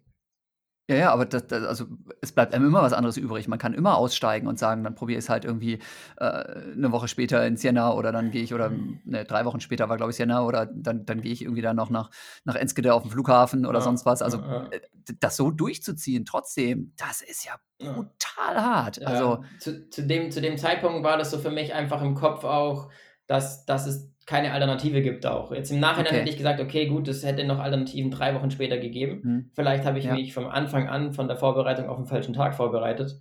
Äh, das, das weiß ich jetzt nicht so ganz genau im Nachhinein. Mhm. Ja. Aber im Nachhinein ist man immer schlauer. Am Anfang war natürlich äh, Na Hamburg klar. geplant gewesen. Und Ja. in, Ham in das Hamburg-Rennen wäre ich nicht reingekommen, weil ich keine Bestzeit hatte. Und da die Zeiten ja, ähm, verteilt wurden an die schnellsten fünf äh, im Marathon in Deutschland. Und da war ich Mhm. natürlich mit keiner Zeit nicht dabei. Äh, daher ist es eigentlich ausgefallen. Klar, jetzt am Ende hätte ich wahrscheinlich einen Platz gekriegt, ähm, Ja. weil ja dann viel verteilt wurde, auch äh, hier nach Genau. Italien runter. Und, äh, Ja. Aber das wusste ich damals noch nicht. Und Ja, okay. jetzt im Nachhinein hätte ich wahrscheinlich gesagt, gut, ich muss mich halt auf drei Wochen später, vorbereiten, dann kann ich noch äh, vielleicht entscheiden, wo ich laufe. Aber wo ich mit meiner ähm, Vorbereitung angefangen habe, wusste ich das nicht. Da war für mich äh, Dresden, da war für mich aber auch in Dresden ein gutes Feld da, das waren noch andere da. Genau. Ähm, und die Israelis eben durften dann nicht aus dem Land raus äh, wegen Corona. Ja. Deswegen sind ja. die ausgefallen. Die sind dann, glaube ich, auch eine Woche vorher einen Marathon dort gelaufen und sind alle so 2,37, 2,38 gelaufen. Ähm, also das wären, das wären perfekte Leute gewesen, wo man sich da lange hätte reinhängen können. Und die waren halt nicht da. Und dadurch den Wind noch. Ähm, aber ich glaube auch selbst, wenn der Wind nicht da gewesen wäre, hätte ich mir die zwei Minuten schneller auch zugetraut, aber mit dem Wind war es ja. einfach nicht mehr möglich. Ja, ja. Also von mir auf jeden Fall ein, ein riesen Respekt. Als ich das Ding da gesehen habe, bei den Bedingungen sowas da abzufackeln, das, das war also einfach, das war unglaublich einfach, ne? Also wirklich bärenstark, Riesending. Ähm, ich meine, klar, jetzt kann man sich irgendwie ärgern von wegen, also Olympia, du hast es gerade schon gesagt, ne? Der Richard Ringer war jetzt einfach noch mal einen Tacken schneller. Ne? Das heißt, da bist du schön sauber aus dem Team gekickt worden mit einer unfassbar guten Zeit. Ich weiß nicht, ob es das jemals gegeben hat in der deutschen Geschichte. Ich glaube nicht. Also ich, habe ich hab vor kurzem hier mal deine, deine Doku gesehen. Ich habe so eine Kurzdoku, wo du äh, ja. in, in, Kenia warst. Äh, Hast du ähm, gelacht, was über unsere Zeiten damals? Und, ach, nee, aber über was ich natürlich ein bisschen mich geärgert habe, dass, dass ihr damals erzählt habt, dass, glaube ich, zwölf Jahre im Marathon kein Deutscher äh, dabei war. Wo ich dachte, ja. Wahnsinn. Und jetzt ja. äh, hast du die Norm, die immer schwieriger wird und du bleibst zu Hause. Da ärgert man sich natürlich schon immer drüber. Ist natürlich der, ja. der Worst Case, glaube ich, den kein Athlet will, den man, das man keinem wünscht, ähm, ja. dass du da vierter Mann bist. Deswegen ziehe ich auch ja, immer einen Hut auch vom Hendrik, der jetzt natürlich jetzt seinen, seinen dritten Platz hat, den er auf jeden Fall auch verdient hat. Also einmal abgesagt äh, zu haben, dann jetzt verschoben werden, wenn das jetzt auch noch ausfallen würde, theoretisch, was ich nicht mhm. glaube, wäre natürlich absolut Wahnsinn für den Hendrik und äh, für ihn wünsche ich das auf jeden Fall, dass es äh, stattfindet, die Olympischen Spiele, weil er es verdient. Ja, ja, also Hintergrund, liebe Leute, ja, äh, dabei sein wäre alles. Der Traum von Olympia heißt, glaube ich, die Doku findet man tatsächlich noch bei YouTube. Ähm, wir hatten damals, glaube ich, eine Norm von zwei Stunden 12, 30, ne? Nur um das nochmal zu sagen, die laufen jetzt also alle mal locker so mindestens anderthalb Minuten schneller, als wir das damals gemacht hätten. Bei uns war es damals so, ja, wir wussten alle, wir müssen also voll Kamikaze gehen, ne, weil unsere Bestzeiten waren alle deutlich langsamer als diese 2.12.30. Und nachher ist kein einziger diese Norm gelaufen. Ich glaube, von den vier, die da dokumentiert wurden, die da begleitet wurden in dieser Doku, ist keiner ins Ziel gekommen. Mich hat es zerfetzt mit einem Muskelbündelriss. Ich wäre aber auch keine 2.12.30 gelaufen oder schneller. Äh, und die anderen waren noch früher ausgefallen und kaputt und alles. Also sehr, sehr witzig. Guckt euch die Doku gerne auch nochmal an ne, und dann vergleicht gerne damit, äh, was jetzt momentan so los ist mittlerweile. Ja, aber äh, Olympia, ja oder nein, was auch immer. Ähm, ich habe ja jetzt auch noch mal so ein bisschen geguckt. Da gibt es dann ein paar Wochen nach so einem Marathon so ein Bahnrennen über 3000 Meter. Und dann taucht da schon wieder so ein Name auf, wo ich gedacht habe, sag mal, eigentlich müsste der jetzt A, platt sein, zweitens lahm sein. Nee, Simon Boch rennt 806 über 3000 Meter. Für alle, die sich nicht auskennen, das ist auch schon wieder richtig schnell. Ist das nur ein Fingerzeichen, ob da vielleicht noch ein Plan B läuft? Irgendwie Richtung Spiele? Wie sieht's aus? Ah, das Plan B läuft immer. Also ich bin, ah, ich, bin, ich, bin, ich, bin, auf der, ich bin auf der Straße ja auch über äh, 10 äh, Kilometer eine 2801 gelaufen. Ähm, da war natürlich jetzt immer mein Ziel, unter 28 zu laufen, auch jetzt das auf der Bahn mal zu schaffen, ähm, wo ich bis jetzt erst eine 2830 zu stehen habe.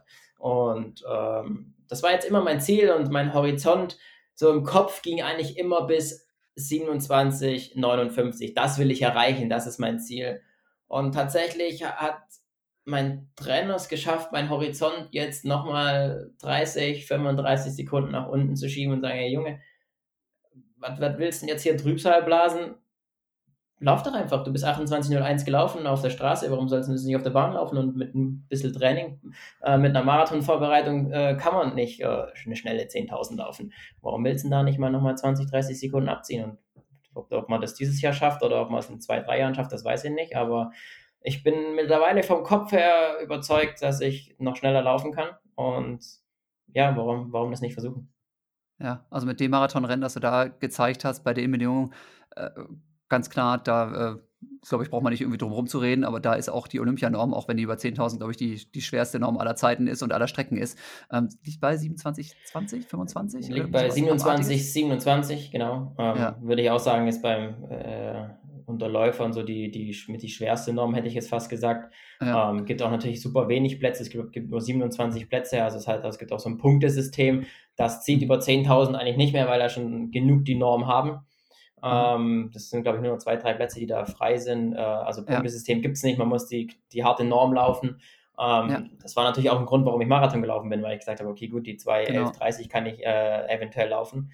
Ähm, ja. Aber die 27, 27, das ist, da gehört unfassbar viel dazu. Also man muss Top-Tag Top -Tag haben, man muss äh, ein perfektes Rennen haben und man muss über, über, überragend drauf sein. Also und das alles an einem Tag zu erwischen, das haben viele Athleten meiner Meinung nach einmal im Leben, wenn es hochkommt. Ja. So, so ein Rennen, wenn ich jetzt zum Beispiel an, an, an Richard denke, Richard ist ein Wahnsinnsläufer, er ist super schnell untenrum. Ähm, hat ein Rennen quasi über 10.000 Meter gehabt, wo ich so direkt im Kopf habe im Europacup, wo ich sage, boah, das war extrem schnell, wo er, glaube ich, dann eine 27,38 gelaufen ist. Und ich wüsste nicht, ob er noch andere Rennen hat unter 28 ja. zum Beispiel, aber das, das, das passiert einfach nicht jeden dritten Tag, weil alleine mhm. oder so wie äh, ich das mal auf der Straße gemacht habe in Bad Füssing, eine 28,30 kann man laufen, ja, aber davon nochmal eine Minute abziehen, da wird dann die Luft wirklich ja. sehr, sehr dünn. Ja, also gibt un unglaublich wenig Rennen halt äh, auf dem Level natürlich. Jetzt derzeit noch weniger, aber rein vom Vergleich her, von der Leistungsfähigkeit, ne, also wer wirklich eine 208 im Marathon rennen kann, der kann auch eine T427 oder zumindest unter 27,30 rennen über 10 Kilometer. Ne? Aber klar, hätte, wenn und aber, weiß man mhm. nicht, ähm, was da noch kommt. Ne? Aber ja, wir sind auf jeden Fall gespannt, was vielleicht jetzt noch irgendwie bei dem ein oder anderen Bahnrennen dann noch so passiert. Äh, bevor Bin ich, auch ich, gespannt. Ich, ja, bevor, bevor ich, ich, ich quatsch schon wieder viel zu lange. Ne? Ich habe allen versprochen, versprochen, nach einer Dreiviertelstunde können Sie ihr Fragen stellen. Pustekuchen, Leute, ne? Also ähm, ne? nochmal kurz die Erinnerung, wir machen zeitgleich hier heute mal großes Experiment mit Instagram Live. Ne? Und ich habe allen, die da bei Instagram Live dabei sind, versprochen, nach einer Dreiviertelstunde kommen die Fragen dran. Nix. Ne? Ich bin hier wieder mal Arsch, Jan Fitschen, das darf ich sein, das ist mein Podcast. Ich habe noch drei Fragen, die ich unbedingt noch loswerden möchte, bevor da äh, freie gegeben wird. Deswegen, ähm, ich erinnere mich dran, ich glaube, ich habe auch noch diese Bilder gefunden waren wir 2013 zusammen in Flexdev im Trainingslager? Kann das sein? Ja, ich meine, es war äh, 2013. Das kann gut sein. Äh, genau. Da, das, war, das waren noch Zeiten. das war noch Zeiten. Da, da, warst du, glaube ich, 19 dann oder sowas. Kann das sein? Ähm, Rechne mal durch. Nee, nee, da war ich noch nicht so alt. Warst du noch jünger? Ähm, 2013, äh, 94, ähm, Du, du stellst mir Fragen, hey, ich bin doch. Ja, ja, doch, passt aber, passt aber, glaube ich. ähm, ja, ja, doch. So, so, so, um den Dreh auf jeden Fall. Ja. Ich, ich habe da so Fotos gesehen, ähm, da habe ich da gedacht, so, jo, damals war er wirklich noch, ne, da sahst du eher aus wie, ich weiß nicht, 15 oder sowas, maximal. Ja. Ähm, war ziemlich witzig, die Bilder, habe ich gelacht. Und vor allem habe ich dann auch wieder festgestellt, ich meine, Läufer sind generell ja eher, ich sag mal, ein bisschen kleiner und ein bisschen leichter. Verrätst du uns mal, wie groß du bist und wie schwer du bist? Also ich bin äh, ein, äh, warte mal, mein Handy klingelt. ja, geil. Dann beschwert sich jetzt einer, dass, dass er keine Frage stellen darf. Hier ruft direkt bei dir an. Hier. ähm, 1,72 bin ich und habe äh, so äh, 57, 58 Kilo. Krass. Ja, also Leute, Damals hatte ich wahrscheinlich äh, noch knapp über 50 Kilo. so auf den Dreh, würde ich auch sagen. Muss ich vorhin auch schmunzeln, dass du gesagt hast, du bist durch das ganze Alternativtraining und sowas, bist du dann deutlich kräftiger geworden. Hast du vorhin, glaube ich, irgendwann mal erzählt. Habe ich gesagt, so, das ist alles sehr relativ. Ach, im Vergleich zu, zu früher schon. Also, ja, ja. da war ich doch noch ein bisschen, ein bisschen schmächtiger. Mhm. Ja, also ich, als ich nach Wattenscheid gegangen bin, bei 1,76 hatte ich auch, glaube ich, 59 Kilo. Und dann hatte ich irgendwann nur so 61 Kilo oder sowas Renngewicht, ne? ohne dass ich jetzt irgendwelche Diäten gemacht habe oder so. Das, das kommt dann einfach bei den Umfängen und bei den Intensitäten. Ja, das ne? und, und unterstreicht so ein bisschen dieses, ne, ähm, man meint ja immer, die Läufer bräuchten irgendwie lange Beine, weil sie damit größere Schritte machen können und schneller rennen können. Nee, nee, Leute, Läufer generell eher so, ähm, ich sag mal, die, die schmächtigen Hämpflinge.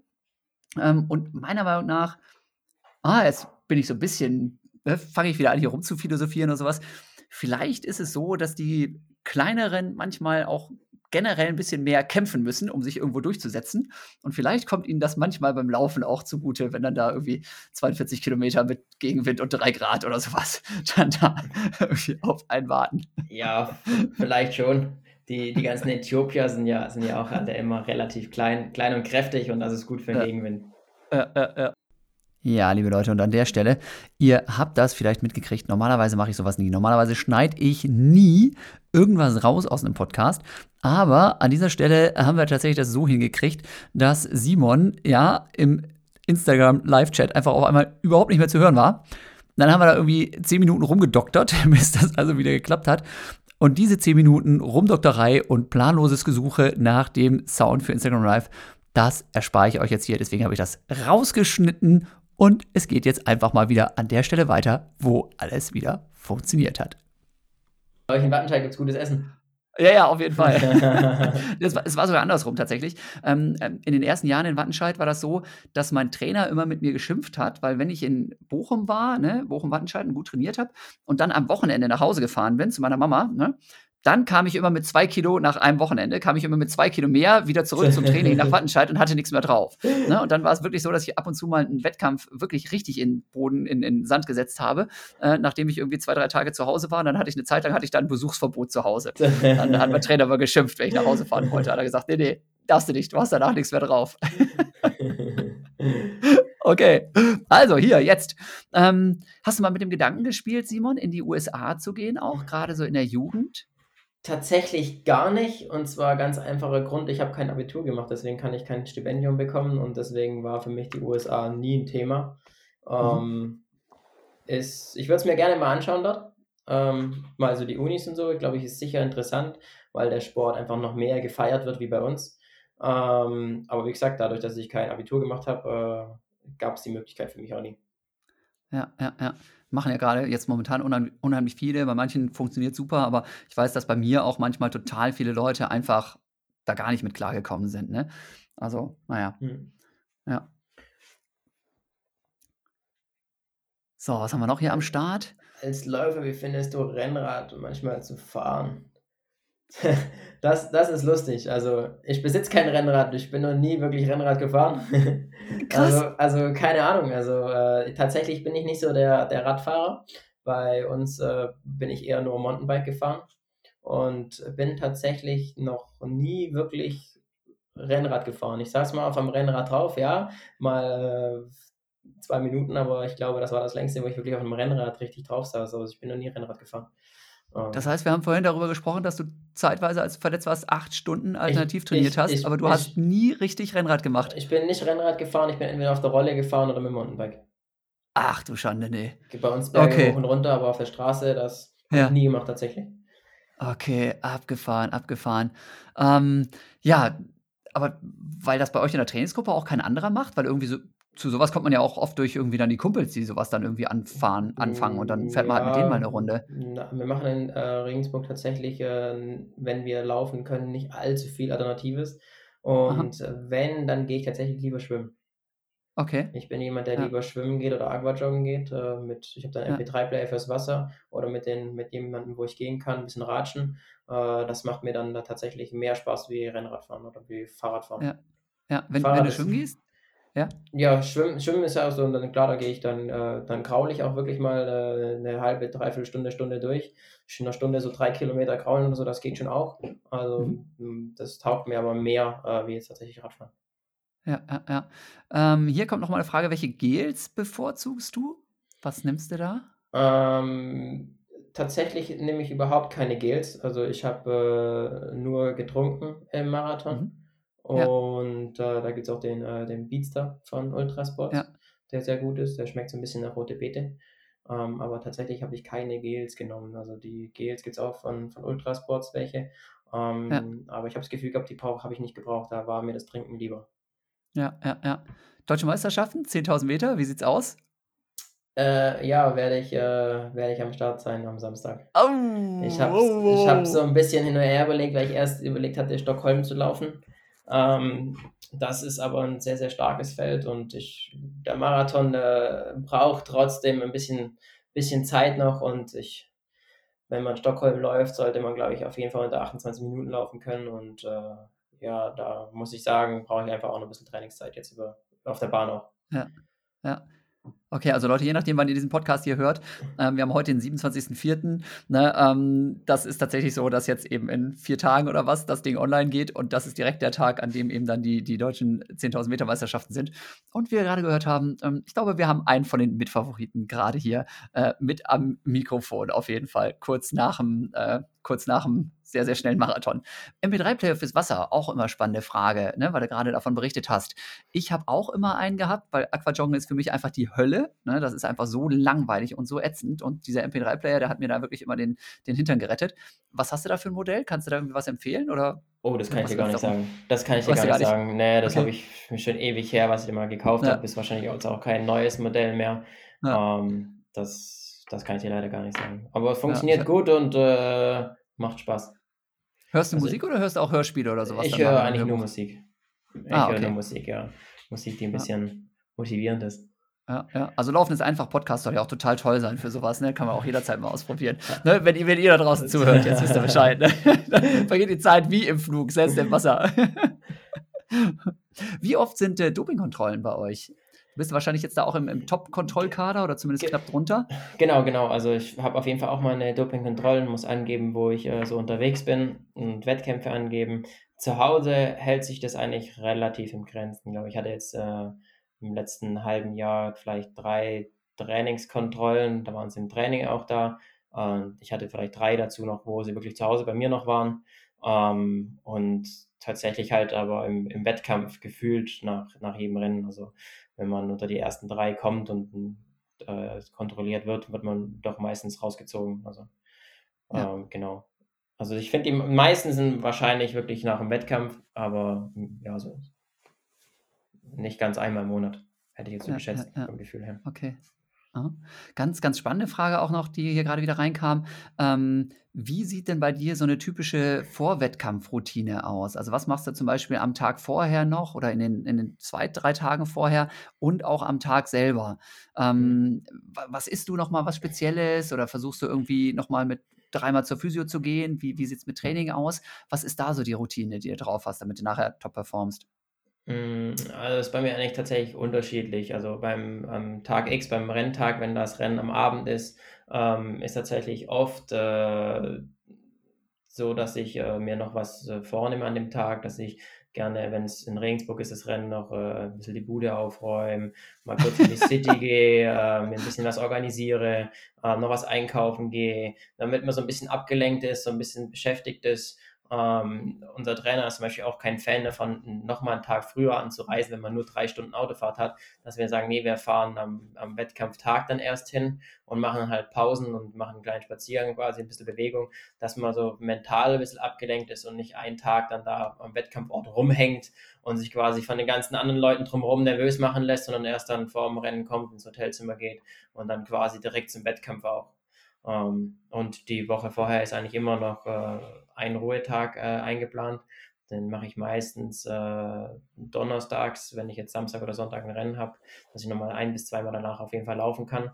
Ähm, genau, mittwochs äh, ist meistens die letzte schnellere Tempoeinheit, wo ja, es ist immer unterschiedlich, was gelaufen wird.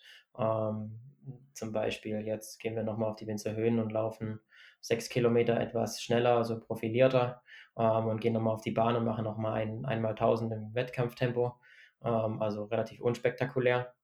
Und äh, ja, die Tage davor, jetzt äh, die Montag, Dienstag wird zum Teil auch noch gedoppelt, aber danach noch einmal Training am Tag. Ja. Der Wettkampftag selber, na, nehmen wir mal an, irgendwie Halbmarathon oder Marathon, Start um 10 Uhr. Wann stehst du auf? Wann frühstückst du? Mach dir nochmal einen Auftakt oder ähm, gehst du direkt an die Startlinie? Wie lange dauert dein Warm-up und was machst du da? Ähm, tatsächlich, äh, einen Auftakt morgens mache ich nie. Ähm, Habe ich, glaube ich, einmal in meiner Karriere gemacht. Das hat mir nicht viel gebracht. Ähm, ich gehe mal, stehe mal auf, so, ich gucke immer, dass ich so mindestens vier bis fünf Stunden vorm Rennen aufstehe. Ähm, egal wie viel Uhr das dann auch ist und äh, gehe ein bisschen spazieren, das ist manchmal eine Viertelstunde, 20 Minuten spazieren, ein bisschen rausgehen, frische Luft, äh, danach äh, dann spätestens drei, vier, vier Stunden, jetzt mal, vom Rennen äh, frühstücken, da esse ich wirklich dann auch eigentlich helle Semmeln, ähm, da haue ich ganz gerne eigentlich nochmal gut rein. Zwar einfach, also nur also drei Semmeln, sage ich mal, esse ich doch ganz gerne. Einfach Butter, Marmelade, Honig, äh, einen Kaffee dazu. Und ja, das hat bei mir eigentlich immer ganz gut funktioniert. Also ich kann da jetzt keine Experimente machen. Mein, mein Trainingspartner, der Tim, der isst da zum Teil auch gerne mal noch äh, irgendwelche Eier mit Speck oder so. Das funktioniert, das funktioniert bei oh, mir Gott, nicht mehr, aber, aber ja, macht das manchmal. Da denke ich mir, boah, der hat echt einen Saumagen. okay, krass. Und dann, und dann Warm-up eine, eine Stunde vorher? Oder? Ja, genau, ganz klassisch. Aus? 60 Minuten bis 50 Minuten vorher. Ähm, einfach locker mit dem Team einlaufen, eine Viertelstunde, drei Kilometer maximal. Relativ langsam und ein bisschen Schwunggymnastik, äh, also ein bisschen Dehnen noch, äh, ein bisschen Koordination, äh, ein, zwei Steigerungen und dann eher nochmal zur Ruhe kommen, klassischer Gang aufs Klo, ähm, genau. Also eigentlich sage ich jetzt mal nichts Unspektakuläres. Ich hätte gesagt, so, es ist ein ganz normaler äh, Routineablauf und ja. ich mache da lieber weniger mehr habe das Gefühl, wenn man da zu viel macht und da schon zu motiviert ist und wild hin und her hüpft und springt, dann ist das, ist das vielleicht gut, wenn man eine 1500 oder eine 3000 läuft oder eine 5000 noch läuft. Ja. Aber jetzt gerade über einen Halbmarathon, Marathon, da hat man ewig lang Zeit, da macht das alles müde, finde ich vorher. Da mache ich lieber ja. ein paar knackige kurze Übungen ähm, ja. und schwinge mich ein bisschen warm und ein bisschen einlaufen und fertig. Ja, keine Koordinationsgeschichten oder sonst was, noch irgendwie ein bisschen Fußgelenksarbeit, ein, bisschen, aber das sind dann vielleicht 5, 6, 7 Minuten. Mhm. Ja, alles klar. Okay. Sonst irgendwelche Besonderheiten, was die Ernährung angeht? Bist du irgendwie Vegetarier, Veganer? Äh, isst du irgendwie nur 23 Gramm Nudeln und dann irgendwie noch irgendwie 327 Gramm Reis dazu oder so oder irgendwelcher Kram? Tatsächlich nicht. Also an sich esse ich alles. Ähm, ich versuche natürlich ähm, auf die Ernährung zu achten, aber das hat jetzt nichts mit der Wettkampfroutine zu tun. Zum Beispiel backe ich mittlerweile ziemlich viel Brot selber, ähm, mache äh, so Frischkombrei mir selber, wo ich dann auch äh, Dinkelschrot und so mit reinmache.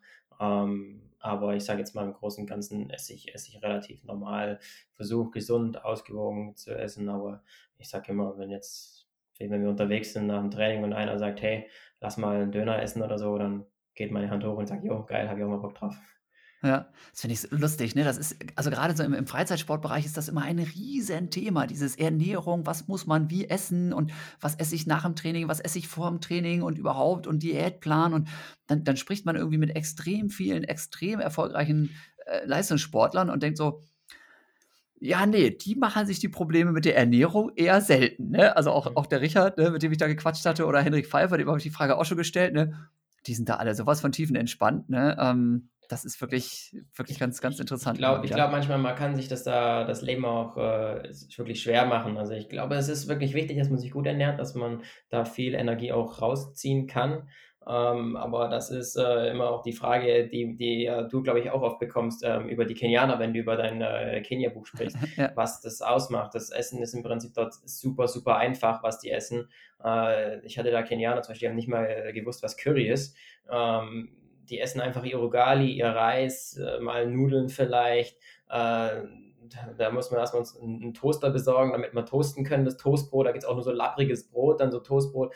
Also das ist nichts Weltbewegendes. Klar, viel Hülsenfrüchte, viel frische Sachen. Und ich glaube, das ist so ein bisschen das, das, das, das Besondere, auch dieses einfache Essen auch einfach nicht special, nicht immer essen gehen, ähm, nicht fettig oder so. Ähm, ich glaube, das ist das, das, das Wichtigste für den Körper, einfach das, das Einfache. Ja, statt immer Fettnudeln mit Soße, vielleicht da äh, Quinoa oder mal ein Vollkornreis.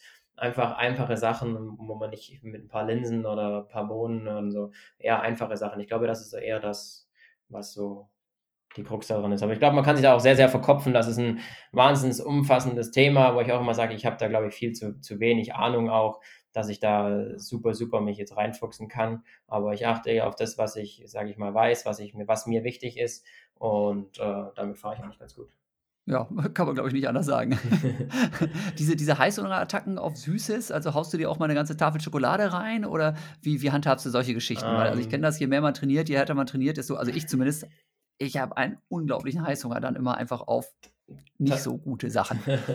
Tatsächlich, äh, zum Beispiel jetzt in meiner Marathonvorbereitung, wo ich wirklich äh, sehr konzentriert auf mein Training war, sehr akribisch war, habe ich wirklich gar nichts genascht oder so. Da war wirklich wenig. Also ich bin kein großer Eisesser, ich bin kein, ich Schokolade mache ich eigentlich gar nicht, also das schmeckt mir nicht. Ähm, da esse ich lieber mal ein paar Gummibärchen.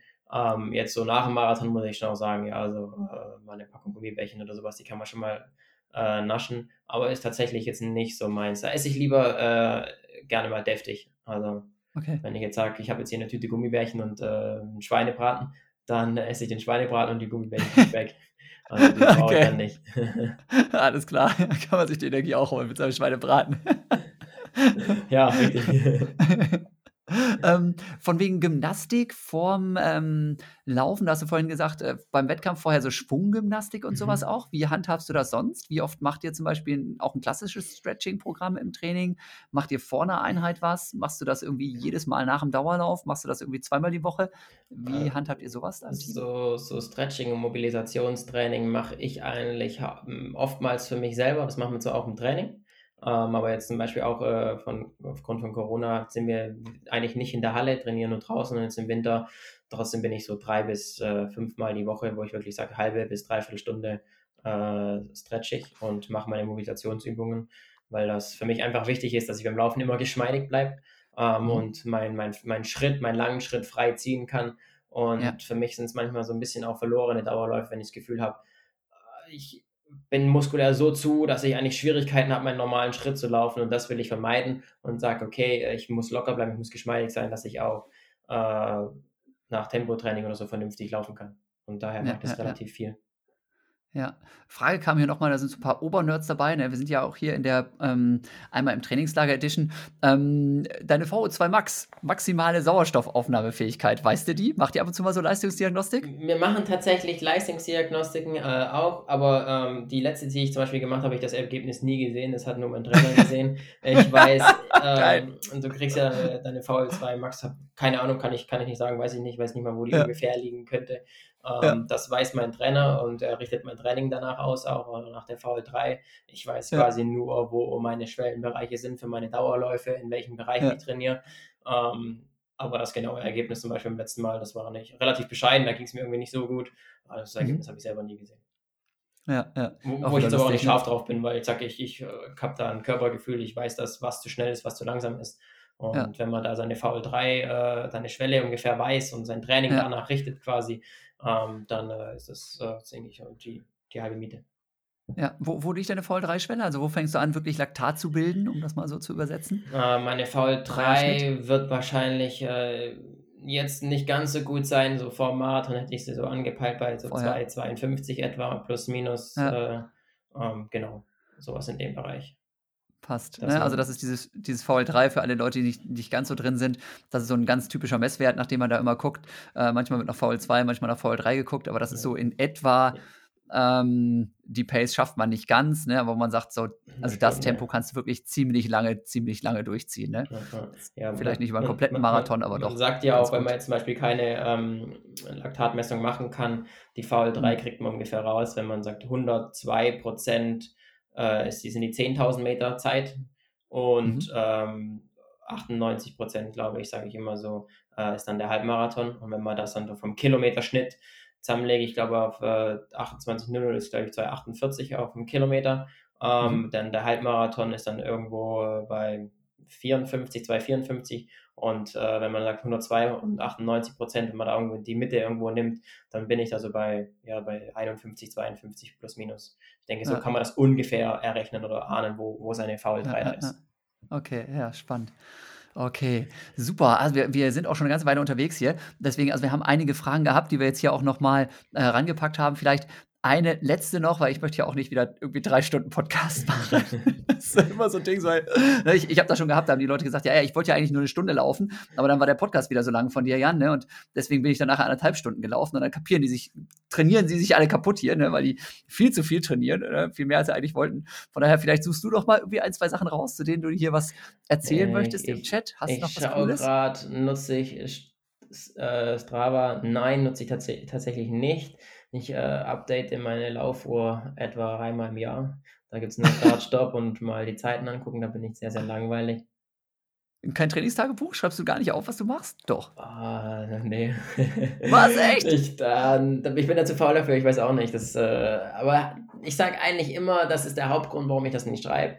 Wenn ich äh, das aufschreibe, dann sehe ich immer die Kilometer und weiß genau, oh, okay, wenn ich jetzt so 200 Kilometer schaffen will, dann muss ich jetzt hier vielleicht aus 12 Kilometern noch 13 Kilometer machen. Ja. Und dann äh, muss ich sagen, war ich damals auch viel verletzt in der Zeit und dann habe ich gedacht, ach, das, das macht, mir, macht mir irgendwie Druck und äh, das hat mir nie was gebracht und dann in der Zeit, wo ich viel verletzt war, habe ich das dann sein gelassen und dann habe ich immer wieder mit angefangen und habe aber dann für mich irgendwann gesagt, na, das, das, das Training, der Rahmentrainingsplan, das protokolliert mein Trainer, aber ich selber schreibe nicht auf, was ich genau mache. Das sage ich immer, das weiß ich in meinem Kopf.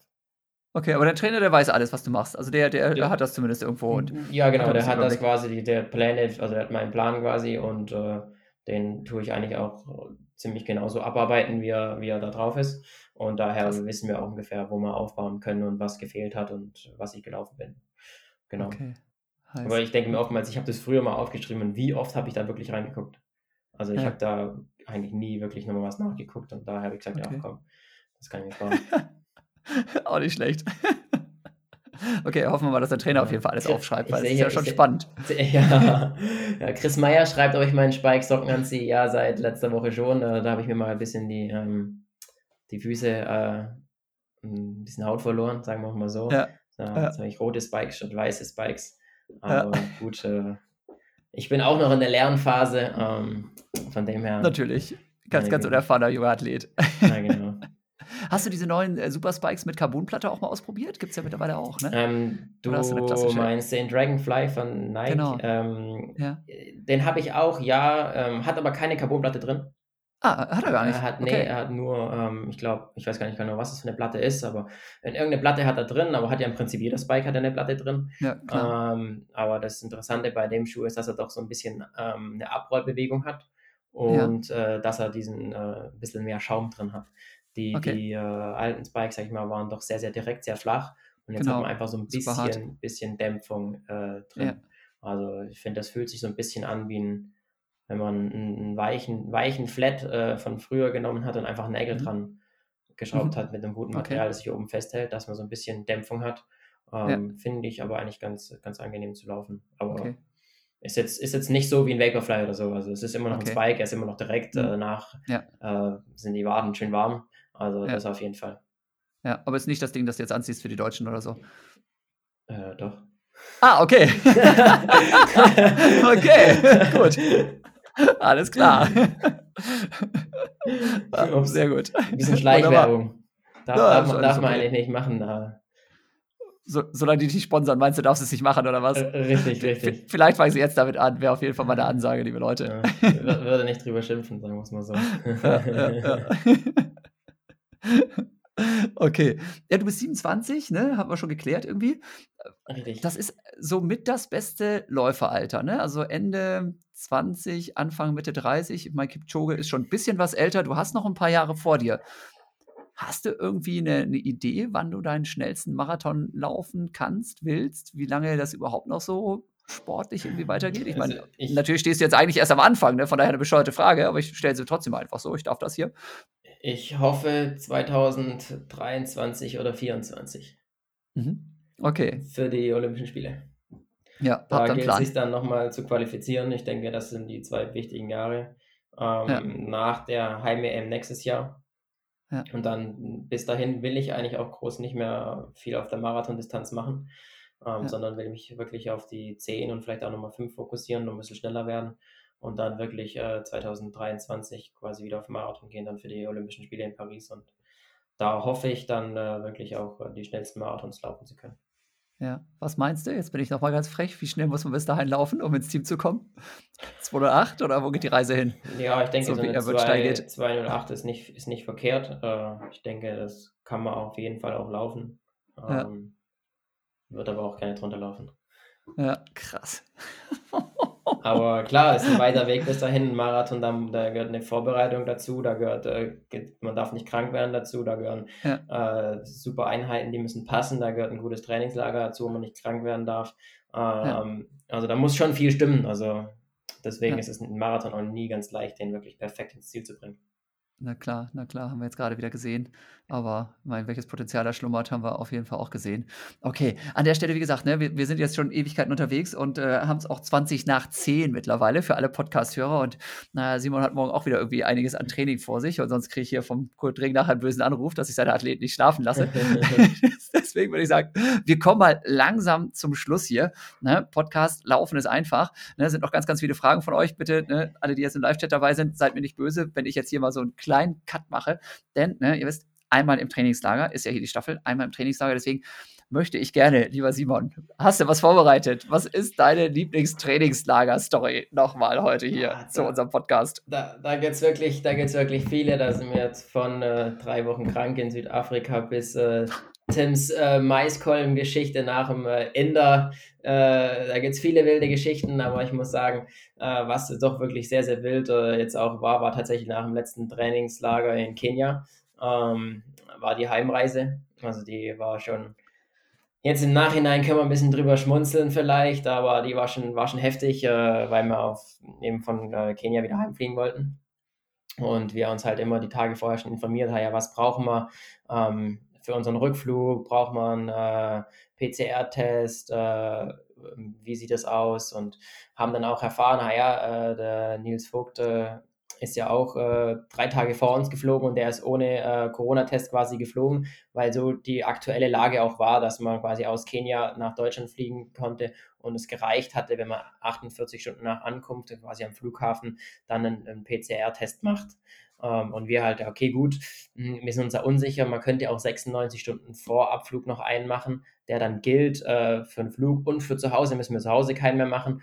Ähm, also komm, sind wir auf Nummer sicher gegangen, sind nach Eldoret gefahren. Das war nicht auch eine lustige Fahrt, da wollten wir auch mal noch hin und haben unseren Test gemacht, haben wir uns testen lassen, alles wunderbar ähm, und sind dann äh, in den ersten Flug dann auch, äh, das war dann am Dienstag, und sind dann von, von Eldoret äh, nach Nairobi geflogen und dann standen wir da schon am, am Flughafen und dann wollten die quasi von dem PCR-Test ähm, irgendwie ein Einlog-Portal quasi, damit wir bescheinigen konnten, ähm, dass es wirklich ein Arzt gemacht hat und es nicht irgendein Fake ist.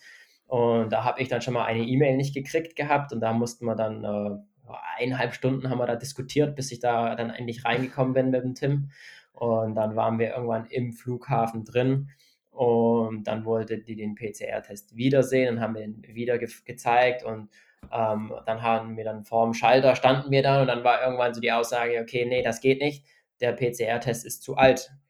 Und dann haben wir gesagt, äh, halt mal, halt mal, wir haben einen Test, ja, der ist jetzt älter wie 48 Stunden, was sie behauptet hat, aber auf den äh, ganzen internationalen Seiten, auf der deutschen Seite, auf der Lufthansa-Seite stand wirklich drin, auch 48 Stunden nach Ankunft, ja wir schon angefangen, heiß zu diskutieren mit der netten Dame. Wir wollen jetzt unser Gepäck abgeben. Äh, wir haben draußen schon eineinhalb Stunden gewartet. Und irgendwann kamen immer mehr Leute, auch andere Deutsche, die quasi heimfliegen wollten, die überhaupt keinen Test hatten zum Teil, weil sie auch keinen gebraucht haben. Und wir wussten ja, der Nils ist vor drei Tagen ohne Test heimgeflogen. Und jetzt ja. wollen die uns nicht fliegen lassen und haben denen halt die Seiten gezeigt und haben halt versucht, mit denen zu diskutieren. Wir wollen nach Hause. Wir haben alles richtig gemacht. Und na, die waren felsenfest überzeugt, die haben irgendwann unsere Pässe genommen, uns einfach rausgestrichen. Ähm, und dann standen wir da, ja, dann war halt irgendwann äh, 24 Uhr, der Flug war weg, wir haben, da waren dann, keine Ahnung, sechs, sieben Leute, äh, die da gestrandet waren, die dann nicht mehr fliegen durften und äh, haben dann mit Lufthansa telefoniert, irgendjemand versucht ranzukriegen. Und das war, war wirklich schon eine extrem lange Nacht und der Flug war irgendwann weg, die haben uns einfach ausgebucht aus dem Flieger, also. Und das Highlight war dann tatsächlich, dass sie uns aus dem Flughafen geworfen haben und wir halt gesagt haben, ja, wir haben noch äh, ich hatte, glaube ich, noch äh, 10.000 äh, Canyon Shilling, das sind, keine Ahnung, 8 Euro in der Hosentasche. Ja. Und draußen ist Ausgangssperre, wir dürfen nicht raus, wir dürfen nicht im Flughafen sein, uns helfen will eigentlich auch keiner. Ähm, na gut, dann sind wir mit so einem halb korrupten äh, ähm, Taxi dann in irgendein Hotel gefahren, das dann zum Glück uns der Philipp Kopp organisieren konnte noch, den haben wir angerufen. Mhm. Und äh, sind dann erstmal in Nairobi gestrandet. Wir total mhm. übermüdet, nachts um drei, dann noch zum Glück einen Burger gekriegt und dann am nächsten Tag um sechs direkt wieder zum Testen gegangen, weil wir jetzt einen Test gebraucht haben und aktuell. Ja. Und äh, ich war total übermüdet, war total fertig, weil wir natürlich noch trainiert hatten, auch einen Tag vorher und dann gedacht haben, wir können im Flieger schlafen. Und äh, dann ja, sind wir halt nach unserem Test morgens um sieben haben wir den direkt machen müssen. In Nairobi ähm, haben wir uns einen Taxifahrer gesucht und äh, weil der Tim der wollte unbedingt zur äh, deutschen Botschaft, er hat gesagt, ah, die haben uns stehen lassen wie Ziegen, das kann nicht sein, äh, die müssen das bezahlen, wir brauchen einen neuen Flug, ich will Businessklasse fliegen und alles. Und hat er gesagt, der war, der war, stinks, der war, der war stinksauer, ja. Und dann sind wir tatsächlich zur Botschaft gefahren und dann haben die dann schon gehört, ja, das Problem ist, ist aufgetreten. Ähm, und können uns aber nicht helfen. Ja, dann sind wir tatsächlich mit unseren Taxifahrern nochmal eineinhalb Stunden weitergefahren in ein Lufthansa Hotel äh, Hotel, sage ich schon, in einem Lufthansa-Büro und haben dann da wieder eineinhalb Stunden diskutieren müssen. Äh, und irgendwann hat mir tatsächlich jemand von Lufthansa, der auch Deutsch sprechen konnte, am Apparat und hat dann gesagt, ja, das war denen ihr Fehler, da gab es wohl Fehlinformationen aus Deutschland und wir haben nichts falsch gemacht und wir kriegen Hotel bezahlt und dann äh, sind wir tatsächlich dann auch an dem Tag noch, noch umgezogen in ein Hotel am Flughafen, an das äh, Blaser, keine Ahnung, wie das noch hieß, Fünf-Sterne-Hotel, wirklich super nobel, ähm, mir natürlich total durch, hatten einen Taxifahrer von 8 bis 16 Uhr äh, für uns alleine, ähm, dem haben wir dann auch nur gesagt, jo, äh, hier kriegst du, kriegst du noch was, wir brauchen nur eine Quittung, die können wir dann bei der Lufthansa anreichen, mach, mach ruhig noch ordentlichen Preis, so ein Motto. äh, der war, ähm, da ist ja auch, gibt es ja keine richtigen Preise, sage ich jetzt mal, der fährt halt einfach ja. und kriegt ein bisschen was, der war super happy dann, wir waren happy. Äh, dann haben wir halt erstmal gedacht, ja, jetzt äh, machen wir uns äh, äh, zwei, zwei schöne Tage hier in dem Hotel, im Fünf-Sterne-Hotel am Pool ähm, und machen auch einmal einen Tag lauffrei und genießen es jetzt einfach und wir sind müde ja. und hatten Stress und genau. dann habe ich mir tatsächlich da noch im Fünf-Sterne-Hotel dann ein, ein Ribeye-Steak gegönnt und das kam dann die ganze Nacht wieder raus. oh nein! Dann, dann, war ich da am nächsten Tag auch nur komplett kaputt und ähm, Tim ging es auch nicht gut und ja, dann waren wir halt irgendwann ja, total kaputt im Flieger gesessen, also ich die zweite Nacht schon nicht geschlafen ähm, ja. Dann natürlich die dritte Nacht im Flieger gewesen, wo man dann natürlich auch nicht optimal schlafen konnte. Und dann der, der ich sage mal, unser Höhepunkt war dann immer noch, dass vom Tim der Koffer dann in, äh, in äh, München nicht ankam. Der steckte dann noch irgendwo fest und die dann immer noch äh, die Informationen hatten, dass wir ohne PCR-Test nicht fliegen dürfen, aber auf der Lufthansa-Seite immer noch draufsteht, dass man 48 Stunden äh, nach Ankunft in Deutschland noch einen Test machen darf. Und äh, musste ich auf, mein, auf meinen Teampartner aufpassen. Er hätte fast die nette Dame von Lufthansa durch die Scheibe nach draußen gezogen, weil er natürlich so, so eine Krawatte hatte und er das Ganze gemanagt hat, weil er besser Englisch kann wie ich. Und das war wirklich eine Tortur, bis wir da daheim waren. Also das, das war, schon, war schon ein Knaller, war schon äh, ein negativer Höhepunkt, sage ich mal. Aber ich denke, wir haben das Beste draus gemacht. Ja, ja. Aber das war schon verrückt, die, die Rückreise obwohl wir eigentlich nichts falsch gemacht haben, hat das ewig gedauert, bis wir am Ende zu Hause ja. waren und waren auch beide fixen alle. Und, ja. Ja. Aber wir haben es geschafft. Timmy hat mich nach Hause gebracht. okay, dann hast du erstmal drei Tage geschlafen, ja? ja, ungefähr, weil ich war natürlich dadurch, dass, der, dass das Steak da die ganze Nacht rauskam, das macht natürlich einen auch erstmal müde und dann war ich ja. froh, dass ich im Flieger nicht, dass mir da nicht schlecht wurde. Ja. Und das hatte ich natürlich erstmal drei, vier Tage, äh, war, war da durch, da konnte ich auch nur locker trainieren. Da bin ich dann nach Hause gekommen, habe einen Dauerlauf mit Emiri gemacht und die hat mich eigentlich ziemlich mhm. versägt. Und ja. da dachte ich mir schon, puh, das könnte ziemlich hart werden, aber nach okay. vier, fünf Tage später ging wieder alles gut. Ja, wie, wie viele Tage vor dem Marathon war das? So viel ja auch nicht. Ne? Ähm, das müssten so etwa sechs, sechs Wochen gewesen sein. Sechs Wochen, ja, okay, gut, da kann man wieder auf die Beine kommen. Ja, also man hat schon noch genug Zeit. Also. Ja, ja, weil also es gibt ja auch diese Variante, ne, so von wegen, ähm, ich vielleicht irgendwie zehn Tage vor Marathon nach Hause aus Kenia und sowas oder vielleicht mhm. sogar einen Tag vorher. Das wäre in dem Fall wahrscheinlich nicht ganz so optimal gewesen. Ja, das ist richtig. Aber in Kenia hat mir eigentlich nichts gefehlt. Alles ja, gut, mit dem Essen bin ich super, super klargekommen und dann äh, bin ich im Fünf-Sterne-Hotel und dann hat es mich erwischt. Das war natürlich ziemlich bitter. Aber. Ja. Ah ja, Her Herzchen von Timmy, Herzchen zurück. Schönes Ding, ja. Sehr geil. Okay. Ja, super. Dann, ähm, keine Ahnung, fällt dir noch irgendwie ein schönes Schlusswort ein? Möchtest du noch irgendwie unseren Zuhörern hier irgendwas auf den Weg geben? Irgendwie eine alte Läuferweisheit von dir oder sowas? Oder? Ah, ich, ich sag immer, the life is better than running shoes. Ja, das auf jeden Fall. Das auf jeden Fall. Da sind wir uns alle einig. Schönes Schlusswort. Okay, also, liebe Leute, dann an dieser Stelle, ja, Laufen ist einfach der Podcast von und mit Jan Fitschen und Laufen.de.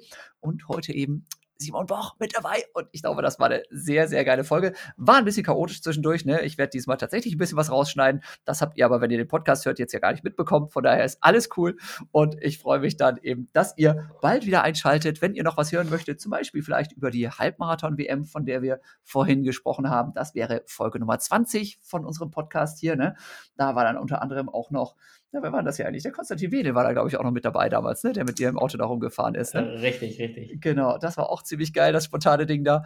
Also, es ist einiges dabei. Ich freue mich, dass ihr eingeschaltet habt. Wir freuen uns beide, dass ihr dabei wart. Gerne weiterempfehlen. teilen, wo auch immer, bei Instagram und so weiter. Ja, ja alles ne, immer raushauen, irgendwie angeben hier mit dem Ding. Ähm, wenn ihr eure Fragen noch nicht losgeworden seid hier, ne? ne? Den Simon, den könnt ihr auch gerne bei Instagram mit allen Fragen noch zubomben. Der beantwortet stundenlang alles, ne, wenn er nach seinem langen Dauerlauf der K.O. in der Ecke liegt. Das ist gar kein Problem. Ne? Das lasse ich ja meine Freundin machen, die beantwortet dann. okay, hervorragend. Gutes Teamwork. okay, also liebe Leute, vielen Dank fürs Zuschauen, Zuhören, vielen Dank fürs Einschalten. Lieber Simon, ganz, ganz großes Dankeschön, dass du dir so viel Zeit genommen hast für dieses äh, lustige Instagram-Podcast, sonst was. Experiment. Gerne. Ich glaube, insgesamt hat es gut hingehauen. Ja, ich denke auch. Hat auf jeden Fall ne? Spaß gemacht. Danke dir. Danke ja, dir. mir auf jeden Fall auch. Ne? Toi, toi, toi. Ich bin gespannt. Deutsche danke. Meisterschaften, was gibt und dann Rest der Saison. Alles Gute, ne? Danke. Dir auch. Mach's ciao. gut. Ciao, ciao.